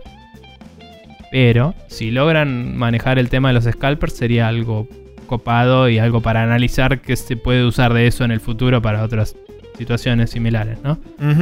Em, y nada, me- me- me- a fin de año me pregunto cómo vamos a estar viendo esta situación. Si va a ser, o sea, considerado en lo más mínimo como una nueva plataforma. ¿Entendés? Si los developers van a apuntarle a eso, o va a ser, che, desarrollo para una PC más low end de lo que hubiera desarrollado para bancar eso. ¿Entendés? Eh, habrá que ver. no sé. O sea, de nuevo, usa las arquitecturas más modernas de todo y las eh, cumple con las eh, con las especificaciones de las consolas. Entonces, capaz que, como decía, es cuestión de hacer una versión de assets reducidos de todo y listo mágicamente. Pero pero quiero ver si hay suficientes ventas en el mercado. Quiero ver cómo lo mani- cómo lo maneja y lo lo, lo reconstru- reconstruye todo. no sé, lo, lo Sí, o, o- o por lo en menos reforma algún sector del mercado, porque Mm. va a haber gente que se va a tener que adaptar a eso. Sí, Pero como dije, em, te- teniendo en cuenta que básicamente es una PC, me pregunto si tendrá o eventualmente vendrá con una herramienta similar a como es la herramienta de Nvidia que autoconfigura el juego dependiendo de tu hardware. Dicen que lo que dijeron es que por default eh, van a tener una configuración óptima para el hardware, según ellos, y que vos vas a poder cambiarlo. Así que supongo que usan uno de AMD que haya, que creo que hay uno, Sí, o incorporar uno propio al, al sistema operativo, que eso puede ser, Em, o a la versión de Linux de Steam, que puede ser, Em, o quizás se lo agregan a Steam como feature y todavía no está. Eh, sería interesante que se lo, si se lo agregan a Steam como feature, porque después eso lo podrían deployar a la versión de desktop clásica. Qui- Quizás ya está como feature y no lo sabemos, porque hay juegos que los lanzás y ya están óptimos. o sea, cuando abrís el costo de Sí, Nvidia te dice ya está optimizado. Pasa que nunca Entonces- sabes si es el juego mismo que hace una Claro. suerte de benchmark interno o es Steam que lo hace. Claro, no sabes si es parte de Steamworks. Eh, pero deben tener una API de Steamworks seguramente hace rato que diga Puede ser. reconocer el hardware. No sé. Eh, honestamente es algo que no sabemos desde el lado del usuario, pero tienen la capacidad de hacer. Sí, Como seguro, decíamos, sin tienen duda. Todos esos polls de quién tiene qué hardware, todo, ya saben que tiene el usuario, tranquilamente lo pueden optimizar. Eh, pero eh, ponele que si yo te contesto la encuesta, podés hacerlo y si no, no, porque no tenés los permisos para acceder a través del sistema operativo a eso. Acá tienen, primero, la certeza de que ese es el hardware y segundo, Seguro. el sistema operativo. Entonces pueden acceder a eso. Entonces ahí, en ese caso, pueden optimizarlo, En aun el- si en la PC no. En el único lugar donde puede haber una pequeña variación es en el storage, que el storage afecta directamente el loading, pero bueno. Sí. Eh, y bueno, igual como dijeron, el supongo que lo harían a nivel sistema oper- operativo porque el sistema operativo está abierto a licenciar para otros Por supuesto. para Sí, sí, otros, sí. eh, Sería como lo más sensato por productores de hardware. Pero por eso, en ese nivel ya accedes al hardware, entonces ya puedes reportarle a Steam Sí, sí. y dárselo. Eh, así que nada, a mí me parece muy interesante. eh, es algo que me gustaría tener para tener. No lo usaría una mierda en mi vida actual en la que no salgo de mi casa. Em, pero es, es como un aparato que me parece fascinante. Em, y me parece que puede. Algo que sí es interesante. Es que si llega a vender mucho. También puede cambiar el eh, target promedio de PC. Tipo Sí. que. mm, si targeteas una PC mid level, capaz que en vez de targetear lo que sea que se targetea hoy, directamente targeteas esto. Y decís, voy a desarrollar para esta consola y hacer una versión de más y menos fidelidad para las otras. De las otras versiones de PC, ponele. Em, en ese sentido, eso es lo más loco, que es lo que podría haber arreglado la Steam Machine, pero hicieron para el orto en que tenía mucha variedad. Sí. eh, que es poner un hardware específico al cual la gente puede apuntar. Y encima hacerlo compatible con las arquitecturas de las consolas nuevas, muy inteligente. Em, así que nada, Sí. no sé si tengo más que decir. Yo no tengo más que decir. Estoy seguro de que había más que decir y no nos acordamos igual. Es muy posible. Pero, bueno, la, la noticia se irá desarrollando con el tiempo. eh, Sí, ahora Y- en realidad queda más que nada, o sea, tuvimos la primera reacción del mercado y tuvimos la primera reacción un poco de la industria también. Ahora habrá que ver, una vez que se asiente un poco el- la ceniza de, de todo el, el fuego que, que generó, eh, primero, cuáles son la- las respuestas quizás a mediano plazo antes de la salida del producto. Cuando salga el producto, cuando esté en manos del público del producto y vea, empezamos a ver la forma en la que se comporta el producto también, porque hasta ahora Mm. la única referencia que tenemos es la de IGN de un rato de que la, la estuvo jugando un par de personas y nada más. Sí. Este. Y después, bueno, eventualmente a futuro habrá que ver qué, cuál es la tasa de adopción que tiene dentro del mercado y eso también va a seguramente determinar cómo va forjando el resto del mercado al- a su alrededor. Sí. Em, como decía antes, le veo más potencial de sacudir el tablero. Mínimo creo que va a moverlo un poquito. Mientras que las Steam Machines no hicieron nada. No, Genuinamente no, no lo tocaron. Em, pero sí, eh, va, va a ser interesante. Y mm, en la nota de IGN había tres minutos de Gabe Newell hablando también un poco de toda la situación. Y hablaba de que fue difícil llevar al price point, ¿no? Llegar a ese precio de, de venta. Por eso digo que no sé si no está vendiendo o a pérdida o justísimo ahí. Y Em, posiblemente. Y. mm, Considero que quizás por ahí eh, la, la base, la de 4.99, esté vendiendo justo y cuanto más arriba vayan deben estar yendo un poco más a pérdida. la- perdón, Porque- la base de 3.99. Eh, Sí. Perdón, la base de 3.99. Este, Sí, y cuanto más arriba vayan algo- deben estar eh, deben perder ahí para justamente Aparte, a la todas mierda. creo que venían con un estuche y un par de boludeces, no Sí, sí, venían con, con una suerte de carry case. Mm. Lo que sí cabe destacar y re- remarcar es lo de que el dock está aparte y no sabemos si sale el día 1, porque me parece que la imagen que la gente tiene en la cabeza viene con el dock y no viene con el dock. No, Entonces, ahí es. Ahí te cierra un poquito más que salga esa plata. eh, hasta cierto punto. Em, pero bueno, nada. Realmente interesante. sí. Eh, y es. eh, Viste cuando decís, bueno, estaba el rumor y sabía que iba a pasar, pero es como que no sé qué esperaba y ahora lo veo y digo, ok, esto es más de lo que no esperaba. no sé, es como. Es. es, es, eh, fue muy explicado todo y es interesante. Y. mm, eh, la cantidad de horas de batería y todo eso pinta que va a ser un producto em, que para el sector que apunta, de nuevo, que supongo que es el yankee con muchas habitaciones en su casa, me parece que la va a romper. Así que hay que ver cómo funciona. Bien, Em, si eso- quieren, si Sí. quieren escribirnos sobre qué opinan o cuáles son sus impresiones sobre la Steam Deck, O- sí. ¿O qué les gustaría que discutamos que no abordamos también? O qué les gustaría que discutamos que por ahí se nos escapó o que no se nos ocurrió en el momento o lo que sea. Pueden escribirnos eh, un email a sprechonews.gmail.com Si no, pueden pasar por Instagram en instagram.com barra o pueden dejarnos un tweet en arroba sprechonews en Twitter.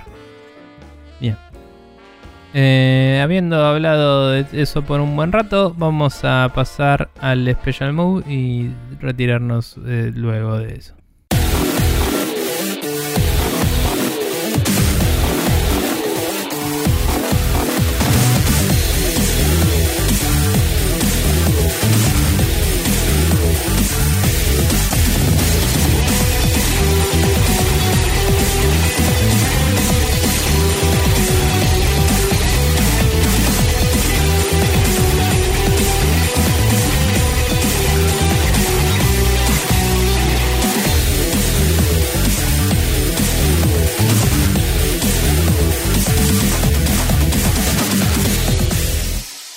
Estamos de vuelta acá en el Special Move donde vamos a recomendar un canal de YouTube en particular de mm, un tipo que se llama Tom Cardi. Lo Eh, pueden seguir también en TikTok, que es donde, sí, de donde que originalmente tiene sale TikTok esto. y no uso TikTok, así que voy a recomendar el canal de YouTube. Eh, y es un chabón que nos pasó, eh, va, que pasó en el en mi Discord Santi Quiroga, si no me equivoco.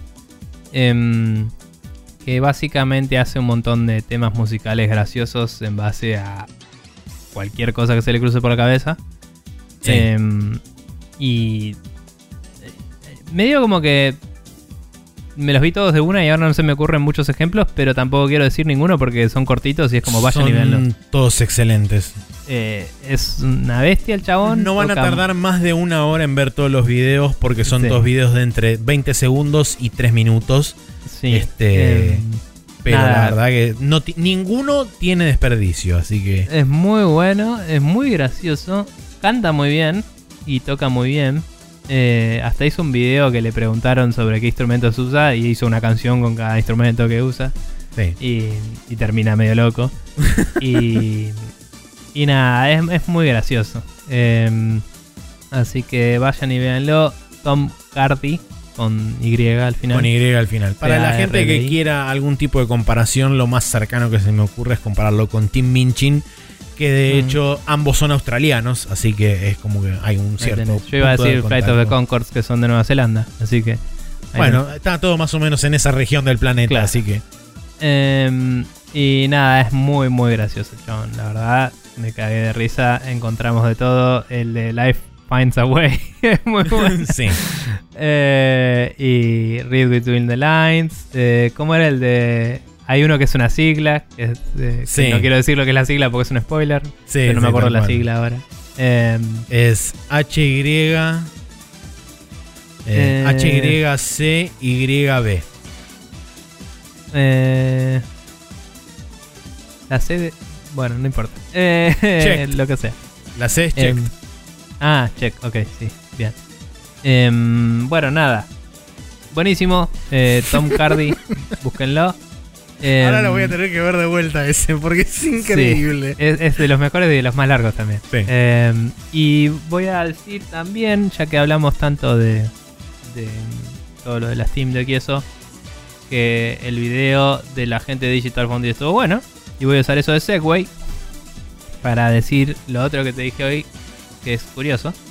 Em, y no sabía dónde meter en el podcast, así que lo voy a meter acá, de Me comodín. parece perfecto. Que es que los de em, Digital Foundry hicieron un análisis del Skyward Sword que salía ahora em, sobre la, la remaster HD y toda la bola. Y aparentemente Nintendo para hacer eso usó una capa de software de, que directamente traduce las llamadas al sistema, a- a- las llamadas al- a la placa de video, digamos, de la Wii, a llamadas a la placa de video de la Switch.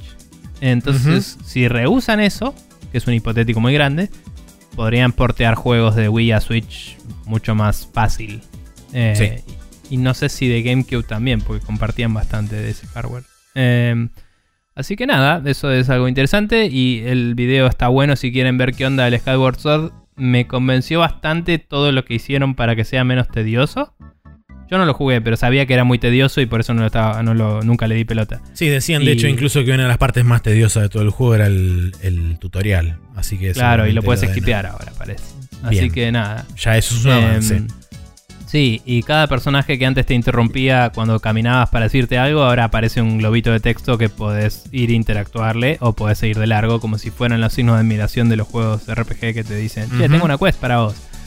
Eh, así. Entonces, como que le hicieron bastantes arreglos que decís, ah, bueno, tal vez podría jugar el Skyward Sword, tal vez. Tal vez no. Eh, así que nada. Eh, eso es interesante y también tienen las opiniones de los tipos sobre el Steam Link. Y cabe destacar que por lo menos el primer día, si buscabas Steam Link, te sugería Stream Link. Y va Sí. con el lado que te decía de el viejo truco de escribir algo tan similar que le empezás a robar el, el El SEO. Engine Optimization al otro. Y me sorprendería que el gato no haga algún tipo de denuncia. Em, Eh, por el gato te referís a la empresa, el gato no a Macri. Claro, eh, ni a ningún otro gato que Claro. se siente identificado. ¡Otro Em, gato! Claro. Eh, pero posta, si yo fuera la empresa del gato, medio que se lo haría por cuestión de ser una empresa en el sistema capitalista y decir, che, oiga. Claro, Eh, ¿usted qué está haciendo con mi SEO? eh, Claro, pero bueno, nada. Eh, probablemente no lo ganarían porque Steam existe desde antes que el Stream Deck. Y la palabra deck es genérica. Entonces, medio que. No sé, pero bueno.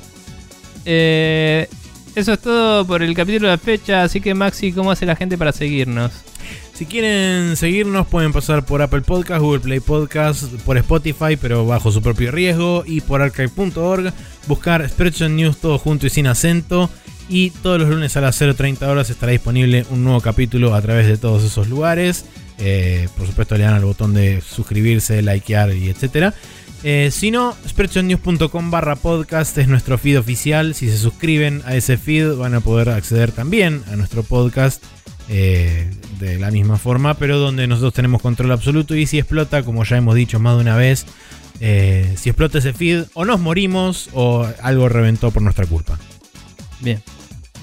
Eh, ahora que saben todo eso, nos despedimos hasta la semana que viene, donde seguiremos hablando de los jueguitos y la cosa linda. Y nos vamos a eh, sabadear un poco. Así es. Eso es todo.